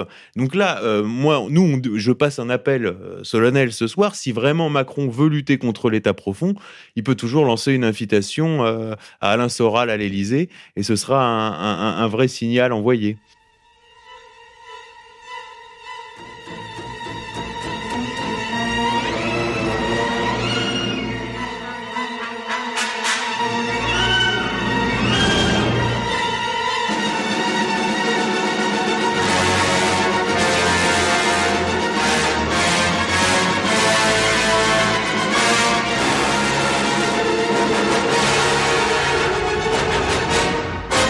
Alors, euh, qu'est-ce qui me fait penser que ce que dit Cathy O'Brien dans son livre est relativement euh, vrai? C'est que le livre est écrit, je crois, fin des années 80. Elle décrit le Bohemian Groove et le Bohemian Club très très précisément, les pratiques, le décor, le lieu, etc. Et à l'époque, Alex Jones n'avait pas fait ce, ce, ce film, euh, Voilà. ce reportage caché qui montrait. Oui. Et donc, et donc là, je- on peut confirmer que tout ce que dit Cathy O'Brien sur ce lieu incroyable est totalement confirmé. Euh, euh, au détail près Jones. par le film, le film, le documentaire euh, D'Alex Jones. Donc là, je me dis si elle est aussi précise dans cette description, parce que moi, si j'avais pas vu le truc d'Alex Jones, je me dis un espèce de, de comment dirais-je, De de, lieu hein. sécurisé au nord, dans, au- dans la Californie, dans une forêt de séquoia, où il y a une milice privée, des voitures privées avec des uniformes, avec des hiboux, et où à un moment donné, on sacrifie euh, euh, sous une statue de Moloch, c'est-à-dire d'un hibou géant qui est un dieu babylonien ou assyrien, euh, beaucoup utilisé dans les, procédures satanistes, de 12 mètres de haut, l'effigie d'un bébé qu'on brûle, et ça s'appelle Cremation of Care, c'est-à-dire on brûle sa peur, tu vois, avec des mecs en toge qui se mettent à hurler, tout ça vous le trouvez sur Internet. Cathy O'Brien décrit ça et bien d'autres choses, de viols, de, de cérémonies satanistes, pédocriminels, etc. Si j'avais pas vu le truc d'Alex Jones, je me dirais, bon, c'est vraiment du délire. Or, je vois que ce qu'elle décrit, elle, en 88, est totalement corroboré par ce documentaire où le mec filme en cachette qui sort euh, au début des années 2000, je crois. Donc, je me dis que là, ça prouve quand même que ce que raconte Cathy O'Brien, déjà, il faut de l'imagination pour inventer tout ce qu'elle invente parce qu'elle décrit des lieux de la NASA, euh, de, de, comment dire, de, de bases américaines, etc. Elle les décrit très précisément, elle dit où c'est, elle nomme les mecs parce qu'elle elle a protégé sa vie euh, en, dis- balançant tout de A à Z. hein. mais elle a balancé tout il y a 25 ans ça n'a rien changé en réalité. hein. Mais là, tu vois, la partie sur le Bohemian Groove et le Bohemian Club, dont sont membres toutes les élites mondiales, 25 ans de liste d'attente, euh, une adhésion à je sais pas combien, 250 000 dollars ou je sais pas quoi, euh, là, tu te dis que effectivement, c'est vrai. Tu vois, et si ça est vrai, il est très probable que le reste soit vrai. C'est pour vous dire que pour ceux qui ne croient pas qu'il existe un nouvel ordre mondial qui est une espèce de société secrète mondiale qui pratique à la fois de la, de la collusion, du trafic, de la politique, mais aussi une religion inversée, regardez, c'est accessible sur Internet, le petit documentaire de, Alex Jones qui a fait sa réputation mondiale puisqu'il a réussi à s'infiltrer dans cet endroit et à filmer la cérémonie qui, de, annuelle qui s'appelle Cremation of Care de ce Bohemian Club dans ce lieu qui s'appelle le Bohemian Groove, c'est ça. Hein? Et là, vous verrez que tout ça existe, quoi, et que ça fait froid dans le dos. Hein. C'est, c'est à, la limite- le film de Kubrick, Eyes Wide Shut, encore gentil par rapport à ça. Et pour com- compléter euh, ce que vient de dire Alain, en fait, il y a un troisième film que je vous invite tous à regarder. Euh, alors, en, en- la traduction anglaise du titre, c'est le, le Bon Pasteur, je crois. Euh, donc, c'est l'hi- c'est l'histoire d'un d'un gamin qui, qui qui assiste en fait au suicide de son père, euh, qui devient un des grands patrons de la la CIA naissante hein, dans les dans les années euh, 60, donc euh, 50, 60, euh, 70, et qui effectivement donc euh, lui est membre d'un club. euh, alors je me souviens plus comment ça s'appelle, mais c'est du même. Il y a c'est- Skulls and du- Bones. Skull- a- C'est Skulls and Bones, justement. C'est c'est le, le Skulls and Bones où on doit révéler le- un, un secret personnel devant tout le monde parce que ce secret lie, les lie tous les uns aux autres. Hein, voilà. Et c'est comme ça qu'en fait qu'il accède littéralement euh, à la tête des opérations noires euh, de, de, de, de, la CIA. hein, euh, euh, voilà. Mais Hollywood balance régulièrement des films qui, quand même, euh, Produit par Robert De Niro. valide, valide des choses. Mais à mon avis, c'est peut-être une stratégie de dire on en parle, c'est peut-être vrai, euh, mais finalement, euh, bon, euh, tu Oui, vois. il y a un bout, il y a Ouais, un ou bout alors ici, te dit c'est y de a la fiction. là. La preuve, regardez. Oui, oui. euh, Des vérités comme ça, mais qu'on Non, une mais fois au cas qu'on où a le tableau oui, bah, il y a- global. il y, a des films qui parlent de ça. Il y a peut-être un fond de vérité ou c'est à moitié fiction, à moitié réel, qui est peut-être plus habile, si tu veux, que de ne pas en parler du tout et de laisser gonfler le, le complotisme. Tu vois, c'est parce que euh, le film complot là de comment il s'appelle le- Richard Donner. Richard Donner. au début, tu crois que le mec est fou. Et, et à la fin, ça valide entièrement le projet MK Ultra. Voilà, lui c'est un tueur, euh, un tueur euh, spécialisé de la CIA et en Qui a fait il y a une échappé. guerre entre deux, deux factions deux déjà. de- de- de- Mais de- tu sais que c'est, de ils ont CIA. refait la même chose avec euh, Jason Bourne. Jason Bourne, c'est aussi un mec, un tueur du MK Ultra qui échappe à ses mentors de la CIA et qui devient un électron libre. Et, et quelque part, on nous habitue par le Hollywood à, à- à admettre que c'est effectivement ce que ça a existé. Mais par contre, le film montre toujours le point de vue des gentils. C'est-à-dire que tu as les méchants de la CIA qui ont monté ce projet dans le dos des décisionnaires gentils, qui sont les vraies élites politiques élues. Et il y a une guerre interne. Et, et là, c'est là où c'est inversé. C'est que les élus gentils luttent contre les méchants qui ont fait ça dans le dos de la démocratie, etc., etc. Oui, c'est Tu vois toujours, euh, c'est c'est- inversé. c'est c'est C'est montré en inversé à peu près à chaque fois. Parce que pareil dans le dans complot, à la fin on voit que les gentils de la CIA essayent de sauver le mec. Et en fait le méchant c'est celui qui a pris le contrôle du truc dans le dos d'eux et qui est le mec avec le nez cassé là qui a une sale gueule tu vois. C'est pour ceux qui ont vu le film. Et donc en fait on te vend le truc puisqu'à un moment donné on peut peut-être plus vraiment le cacher puisque les réseaux sociaux, etc. Mais on te le vend toujours en inversé. C'est-à-dire, oui, effectivement, il y a des gens dans la CIA qui ont fait ça, c'est les méchants, et les bons de la CIA, qui est le pouvoir politique officiel, essayent effectivement de reprendre la main et de les châtier. Alors qu'en réalité, c'est exactement l'inverse. Alors attends, ju- justement pour aller dans, ce sens-là, euh, je recommande la lecture. Alors je ne sais pas s'il a été traduit en français. Euh, Robert Baer, je je sais pas si vous voyez qui c'est. Euh, il a fait toute sa carrière, 30 ans à la CIA en tant que chef de station en Azerbaïdjan, au Kazakhstan, à Paris aussi. Hein. Il y a eu un il- film euh, sur son, son histoire. il a écrit plusieurs livres. Il a écrit traduit des en documents. français, oui. c'est Euh, traduit. non, pas, pas tout. Euh, il, a écrit, il a écrit des documents, c'est-à-dire de, une biographie, etc., blabla. Mais il a écrit surtout un roman. Voilà. Et là, je parle du, roman. Or, Baer, euh, moi, j'ai lu son roman et je vous le conseille de lire parce que, grosso modo, ce qu'il explique dans ce roman, et pour cause, pourquoi il en a fait un roman, c'est qu'il explique qu'au sein de la CIA, il y a eu une division. C'est-à-dire qu'en fait, il y a une partie de la CIA tout en haut qui euh, un signe un deal euh, euh, avec Ben Laden, effectivement, parce qu'ils voulaient récupérer le pétrole et donc ils ont fait sauter. Ils avaient besoin de ce qu'on appelle la nuit des longs couteaux. C'est-à-dire, je ne sais pas si vous vous souvenez, là, après la nuit des longs couteaux, il y a eu suppression des libertés civiles, interdiction de oui, oui, circuler. bah là, c'est le Patriotic Et- et- Act. Et, c'est ce qui s'est passé avec, avec le, le 11 le 11 septembre. Et il donne les clés du 11 septembre, littéralement. Baer donne, explique ce qui s'est passé au sein de la CIA. Et là, encore une fois, alors avec son roman. on Ah, là, il y parlait a un du- agent qui vient de dire que Poutine avait prévenu le président des États-Unis deux jours avant le 11 septembre. Et C'est un, un agent qui vient de le balancer euh, il y a la semaine dernière. Et, ce- et là, sur, l- dans la dernière ligne droite, parce que là, l'échéance, c'est novembre 2020, c'est la réélection de Trump. On va voir jusqu'où il va aller Hmm. dans le déballage. Ça va être très et je intéressant. pense, et je pense que là, on est euh, Hervé Epstein, c'était vraiment la- l'apéro. Là, on est, on, on est euh, à l'entrée là. Et on, et on refera sûrement une émission quand arrivera le plat de consistance. Et, entre la poire et le fromage, je pense qu'on sera, on Prions, à être prions pour qu'il ne meure pas d'une crise cardiaque. euh, Oui, parce ou d'un cancer Ouais, foudroyant. ou d'un cancer foudroyant, parce que ça aussi, c'est sur la ils en table. seraient hein. capables. Ah bah non, mais ils, en, ils seraient oui, tout à fait capables. peut- hein. Là, il faut bah, qu'il il faut qu'il vive. Quoi. Euh, je, me dis, je, je- le- dans, dans mon- t- sur le reportage que j'avais fait en Turquie, il y, a un- il y a un papier et j'ai mis toutes les unes euh, Erdogan et Trump. Et les deux ont les mêmes unes. C'est des fous, c'est des criminels, c'est des. Ça aussi, c'est Euh, important, le, basculement d'Erdogan euh, après une tentative d'élimination par ses bons. Par les gens pour qui il travaillait depuis des années. Il faut pas oublier. Et il est sauvé par Poutine, hein, c'est ça. On essaie de Absolument, le c'est tuer Poutine qui dans le son sauve. avion. C'est Poutine qui le sauve. L'autre comprend en fait qu'il allait être liquidé alors qu'il avait, il avait obéi depuis des années. Il essaye de se retourner et de, et de se sauver. Et là, on assiste à ce, ce feuilleton, bon en temps, gardien, ce Erdogan. feuilleton en temps, en temps réel là, de le basculement d'Erdogan et de la Turquie, qui est quand même pas rien, le basculement de la Turquie. hein. Alors, on, on lui reprend Istanbul, qui est tenu donc par les bobos euh, kémalistes, quoi, si on Et veut. la CIA donc on lui qui- reprend qui- Istanbul. qui Il y a démolit toute la question. Une Oui, semaine l'attaque avant sur la monnaie, attaque sur la monnaie, j'ai fait tout un reportage avec la JP Morgan.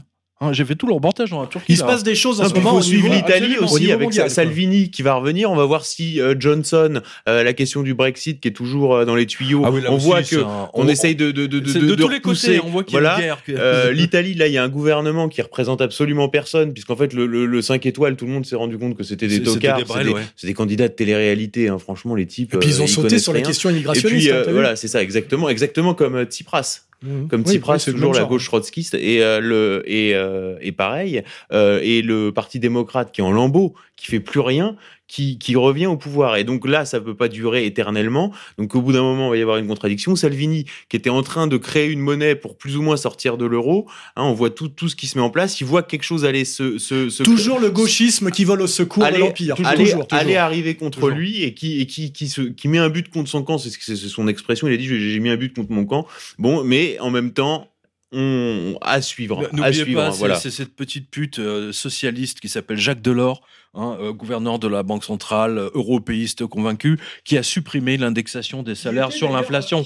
C'est c'est quand même, le- ceci explique cela, pourquoi les gens gagnent beaucoup moins. Alors, euh, euh, le truc qui est un peu, euh, qui m'agace un peu moi, c'est que quand je lis par exemple le bouquin de Cathy O'Brien, c'est qu'ils disent qu'au départ du projet MK Ultra et du contrôle, du contrôle mental, ils, ils impliquent Himmler. Ils, ils, ils veulent, alors sans doute pour le vendre aussi au grand public, ils disent c'est les nazis qui ont inventé ça. C'était Himmler avec l'ordre noir de la SS qui se posait toutes ces questions de, de contrôle mental, qui travaillait là-dessus. Moi, il me semble que euh, on n'a pas eu besoin des nazis, hein, puisque si tu regardes les élites anglo-saxonnes, euh, ils sont déjà dans cette hyper-violence, dans cet hyper-contrôle dès la reine Victoria et même avant. Et, et ce qui m'agace un peu, effectivement, c'est toujours la nazification du mal, tu vois. Voilà, Euh, il n'est pas Oui, question de réhabiliter le nazisme, mais, mais euh, tu re- on n'a pas besoin d'eux, tu vois. non, c'est les élites allemandes. Les élites allemandes déjà ont été relativement sauvées pour appuyer le projet européen. On voit très Oui, bah, bien aujourd'hui euh. avec Ursula euh, von machin Oui, là, oui, qui est la oui. nouvelle euh, à la Commission européenne, qu'on reste quand même dans ces élites allemandes qui qui qui survivent. Oui, puis l'affaire Paperclip. On- l'affaire Paperclip, on- on, recycle Von les- Braun, Von Braun, la NASA, c'est Von Braun plus Walt Disney, quoi. C'est on, on met le, le, le C'est V2 tout à fait plus. Euh, Enfin voilà, donc. euh, Mais donc, les euh, anglo-américains, c'est-à-dire les anglo-saxons, sont déjà dans, des, dans, des, dans de l'hyper-violence et de l'hyper-contrôle dès les années 20. Mais je pense que avec pour- propaganda euh, du, du neveu de Freud. Il y a, ça sort sur Arte en ce moment. Là, le, le- ils, ils ont tellement de problèmes à, à- à contrôler le, le- complotisme aujourd'hui qu'ils en sont fait eux-mêmes des émissions sur le complotisme. Et ce soir passe sur Arte, c'est accessible d'ailleurs dans le en replay. Euh, euh, comment est née la propagande? Et toute une émission Arte sur la propagande où ils sont obligés de parler de Bernays, Édouard Mmh, Bernays, qui est bien du terme et qui est le neveu de Freud et qui se met au service du gouvernement américain dès les années 20 pour faire en fait, du contrôle mental de masse. Parce qu'il faut bien qu'il y a le contrôle mental d'élite MK Ultra, mais on est quand même globalement dans une idée de contrôle mental, c'est-à-dire de contrôler les masses démocratiques pour les faire, les faire voter à l'envers et le- leur faire passer de la dictature pour de la démocratie. On est quand même dans un énorme processus de, contrôle mental, le- les médias mensonges, etc. Et ça, il n'y a pas besoin d'attendre les nazis pour ça. Les Américains sont des professionnels de haut niveau de ça dès les années 1920. C'est là où la radio, euh, l'émergence de- des radios, hein, qui était le l'internet de l'époque. hein. Enfin, euh, il y a un très bon, il y a un très bon livre là-dessus de, de Ro- Roger Gérard Schwarzenberg, l'état spectacle, euh, le 1 et 2. Ça, c'est vraiment très très très très bon sur la propagande et la euh, comment dire la manipulation men- mentale. Amener les gens à voter, amener les gens à accepter l'idée de la guerre, de faire la guerre. Très important. hein. c'est euh, les Américains, ça, on l'a vu lors de la Première Guerre mondiale, par exemple. Les Américains ont, euh, ne, ne voulaient pas. Ils voulaient d'abord récupérer tout l'or euh, en, en le- en leur vendant des armes. Et Là aussi, quand, quand tu es à, à la tête d'un État et que tu déclenches de façon perverse une guerre dont tu vas savoir que ça va faire des centaines de millions de morts. Je parle même pas du 11 septembre où on tue 3000 personnes volontairement avec, euh, comment il s'appelle, le Silverstein, qui a, racheté des tours euh, qu'il faut désamianter, donc il a, c'est sa ruine, sauf si elles sont impactées par des avions dans le cadre de, de, de terrorisme, puisqu'il a pris des assurances, deux, deux assurances pour ça. Donc tu voudrais bien qu'il est impliqué dans le projet et que dans ce projet, peut-être même d'ailleurs qu'il a même pas le choix. On lui dit tu vas faire ça, puisqu'on est dans Oui, des réseaux. plutôt ça, oui. Le type, il co-signe pour la mort de 3000 personnes, et dont des, des milliers de pompiers américains. faut voir le niveau. De... Donc quand tu accèdes à ce niveau de cruauté, de, de, de perversion. cruauté, ta sexualité est en relation. Tu vas, tu vas pas jouir en faisant des bisous bisous à, à une femme en direct. Tu dis je t'aime chérie. T'es- ça passe par du sadisme, ça passe par du viol, ça passe par de l'humiliation, ça passe effectivement par le sommet de tout ça, qui est de sadiser, de violer, de terrifier, voire de tuer un enfant. Tu vois, je veux dire, c'est forcément corrélé. Et quand tu regardes la fin de vie d'un type qu'on considère comme un héros en Occident, qui est Churchill, regarde comment Churchill il a, a fini fini. sa vie. Hein? Très Voilà. mal. Et, et, et les, euh, ce qu'on soupçonne de lui au niveau de sa sexualité, euh, etc., et, et qui se dévoile beaucoup d'ailleurs après-guerre, qui était d'ailleurs un crétin complet, hein, je veux dire. euh, et c'est le, le, le brave anglais, c'était Chamberlain hein, quand même. hein. Et puis qui l'a financé, qui l'a remis en selle, comment il était totalement cramé depuis la guerre des, des Dardanelles, ruiné et cramé.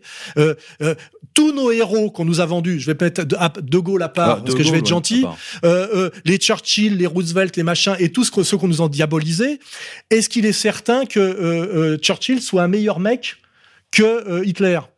Euh, euh, qui après on peut se dire tiens c'est vrai qu'on oublie quand même que les seuls qui ont balancé des bombes atomiques sur des populations civiles C'est quand même les Américains et que malgré tout c'est quand même les gentils. Là on est quand même dans le contrôle mental tu vois. C'est Hollywood?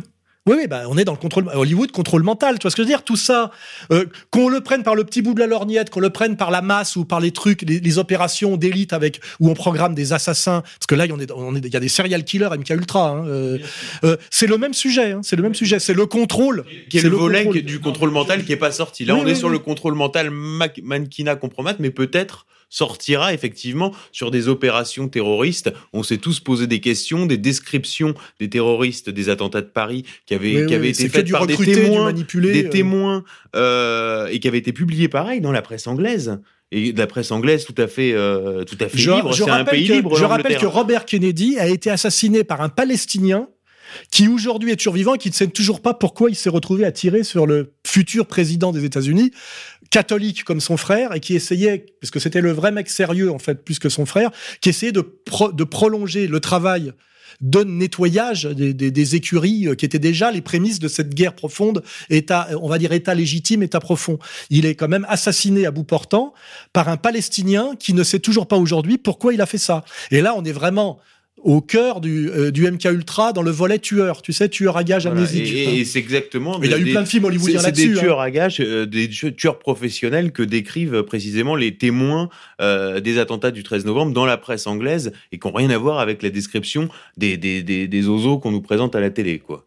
Enfin, en tout cas, pour vous, pour vous donner je- la- la- le meilleur exemple euh, du lavage de cerveau, je rappelle quand même que c'est le génocide des Indiens par les, par les protestants hollandais, etc., pour prendre la Ouais, conquête là, des ouais, États-unis. on- Mais Hollywood Oui, l'a oui, transformé. oui, hein, les cow-boys et les Indiens, et c'est les cow-boys sont les gentils, les Indiens, c'était. Bah, c'est ce que j'avais dit, que le gros problème Voilà, qu'avait simplement. l'URSS, c'est de ne pas avoir. Hollywood. Oui, C'est- c'est- exactement. C'était le gros problème. Parce que Exactement. sinon, euh, quand tu regardes le bilan...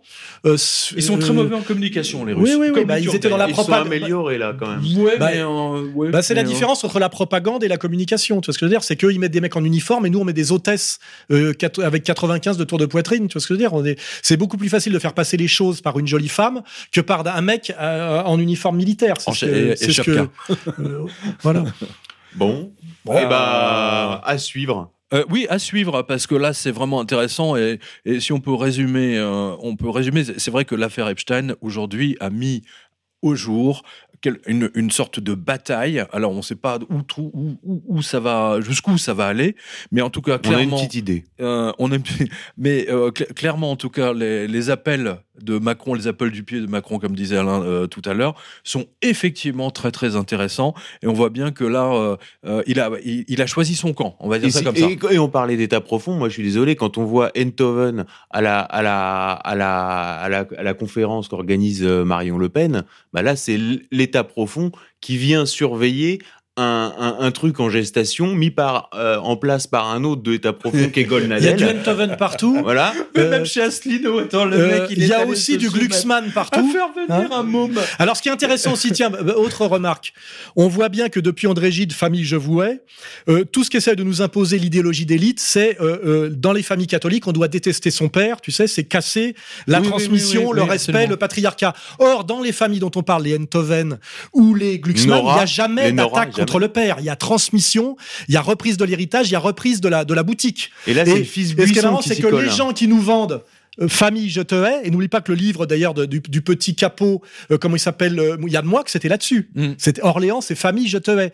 Euh, C'est chez les Glucksmann, chez les Enthoven et chez tous ces gens-là, il y a transmission, euh, il y a père et fils. Tu vois ce que je veux dire? Il y a jamais d'attaque C'est contre un, le peu, père. vois un peu bugué avec la fille euh, de Bernard-Henri Lévy, là, Justine Lévy. Ah, non, je pensais que tu parlais de Ah, Carla tu sais Bruni. qu'elle Ouais, sur elle- l'histoire de ouais, mais- oui, elle avait balancé quand même. Ouais, elle avait balancé parce qu'elle elle a été cocufiée et d'ailleurs pour se venger, t'as vu qu'elle a avorté son gosse à 5 mois, ce qui est totalement illégal et ce qui normalement Et, est passible de lui, poursuite. et hein. lui, quand il a fait son gosse après avec Carla Bruni, donc qui est le petit euh, Aurélien Enthoven, a repris qui le est nom, chez Asselineau. a repris le Oui, nom non, c'est ce que j'ai, oui. de- du gamin qu'il devait avoir avec euh, avec euh, Justine Lévy. Enfin, l'histoire, c'est c'était un vaudeville. À quoi. à quel niveau Asselineau s'est prostitué pour amener un môme qui joue encore Mais dans ça, son c'est des, bac à c'est des signaux qu'il Et qui envoie. fait à sa rentrée à Sciences Po, qui fait sa rentrée Il à envoie- Sciences Po cette il année. envoie Ah des-. Il envoie des signaux à état profond. Alors après, il y a un autre sujet qu'on n'abordera pas, c'est qu'on on découvre aujourd'hui de plus en plus que des personnages politiques qu'on estimait des, des personnages de résistance, quelque part, on va dire des, des patriotes ou des souverainistes, euh, sont au, minimum bisexuels. C'est-à-dire, ils ont tous un amant.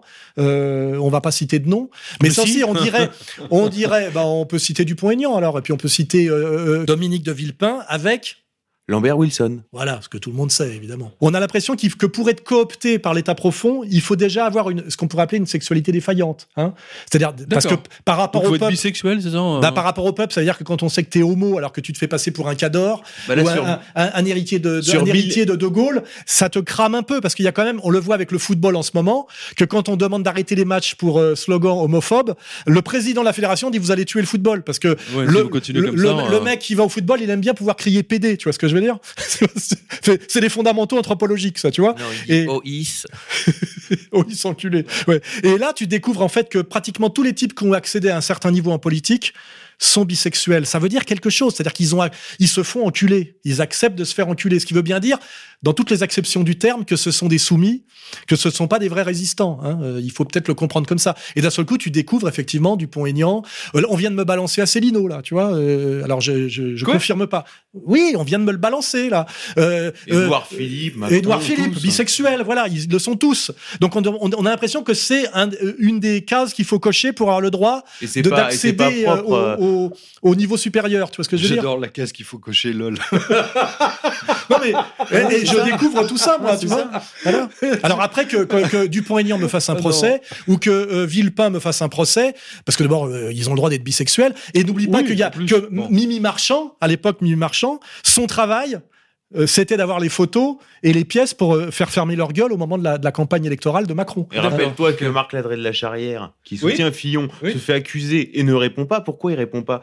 Parce que Mimi Marchand l'a couvert un an avant sur la condamnation de son fils pour pédophilie. D'accord. Et, À Marc et- et Ladré de la Charrière. et Et, donc Fillon- le clan Fillon dit rien parce qu'ils sont tétanisés, et parce qu'ils savent que l'autre elle a le dossier. Fillon Il en était pas de la double vie Il changeait un peu de- neveu euh, toutes les semaines, non vrai. Aussi, Aussi, ah bah ça c'est officiel, tu vois. Ils en sont. Donc on dirait que pour accéder à un certain niveau d'exécution politique, pour être sûr que les mecs soient bien des double cross, il faut qu'ils soient sexuellement des double cross. Tu vois ce que je veux dire? Parce que quand tu acceptes de te faire taper au derche, ça veut dire quand même quelque chose symboliquement, tu vois? C'est clair. Hein? Et Le Pen, euh, tu peux chercher Jean-Marie Le Pen que j'ai bien connu, il n'en est pas de la jaquette, tu vois.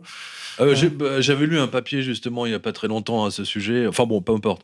Euh, comme quoi il a eu des amitiés particulières. non, non, il a, plus il a, qui, il je- a pas de police plus. des braguettes Mais chez à la lui. limite, moi, je Et il a des amis s'en homosexuels, ça n'a rien à voir. Moi aussi j'en ai. C'est que le mec, voilà, n'est pas de la jaquette. Or les autres, tu tu découvres à un moment donné qu'ils en sont tous. Et c'est pour ça d'ailleurs que Nicolas Dupont-Aignan ne passe pas.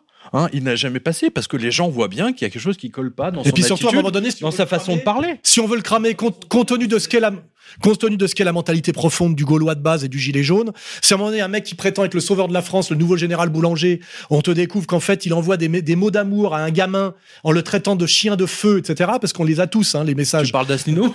Non, non, non, là je parle de Dupont-Aignan. Jean-Philippe Tanguy s'appelle Voilà. mon chien de feu. Mon chien de feu, et ben le mec il est ridiculisé, tu vois ce que je veux dire? Voilà, c'est tout. Donc ils sont, donc ils sont tous si- tenus. Si, t'aimes les glaces aussi. Non mais je me suis attends mais c'est très bien parce que là, tu, tu as abordé la J'ai tout ça, dans hein, une- j'ai tout ça dans ma musette. Au Parce cas où certains voudraient j'ai à ma vie. J'ai tout, le fils j'ai tout, j'ai tout plusieurs avocats avec des Je enveloppes me suis scellées. demandé, je me suis dit, mais c'est quoi le truc là? C'est quoi son projet? Pourquoi il a invité un, un gamin qui joue encore avec ses dinosaures? Euh, je, je comprenais pas ce qu'il foutait là, quoi. Je dit, mais c'est quoi son, c'est quoi son projet? C'est quoi son plan? On en parlera en antenne mais, si tu mais, veux. Ouais, d'accord, je vois. Ok. Bon. bah, en tout cas, euh, ça, c'est une là émission qui, qui c'est le tonneau des. Danaïdes. Hein. Ouais, ouais, ouais, Euh, c'est ça. Ouais. on en finira Bah, jamais. là-dessus. euh, Félicitations Mossad, bravo. Ils doivent avoir des kilomètres, des centaines de kilomètres de films de mecs qui se font euh, des, des gamines de 12 ans, etc. Ils peuvent le faire chanter, journalistes, hommes politiques, sénateurs, députés, et, et ils peuvent faire voter toutes les lois qu'ils Et veulent. pour avoir une petite phrase gentille pour terminer, l'affaire Ramadan à côté, c'est de la petite bière. hein. C'est vraiment de la petite bière. C'est du tout petit joueur. hein. C'est c'est du kebab. hein. Oui, mais on en- mais le- ça, ça a permis en fait à masquer l'affaire Epstein. C'est du kebab par rapport au McDonald's. hein. Et- et tout à fait, ouais. Allez, c'était Fait et Document l'émission, l'émission de la rédaction de Fait et Document. Merci Pierre Jovanovic d'être venu. Merci à vous. Alain Soral. On se retrouve le mois prochain. Au revoir.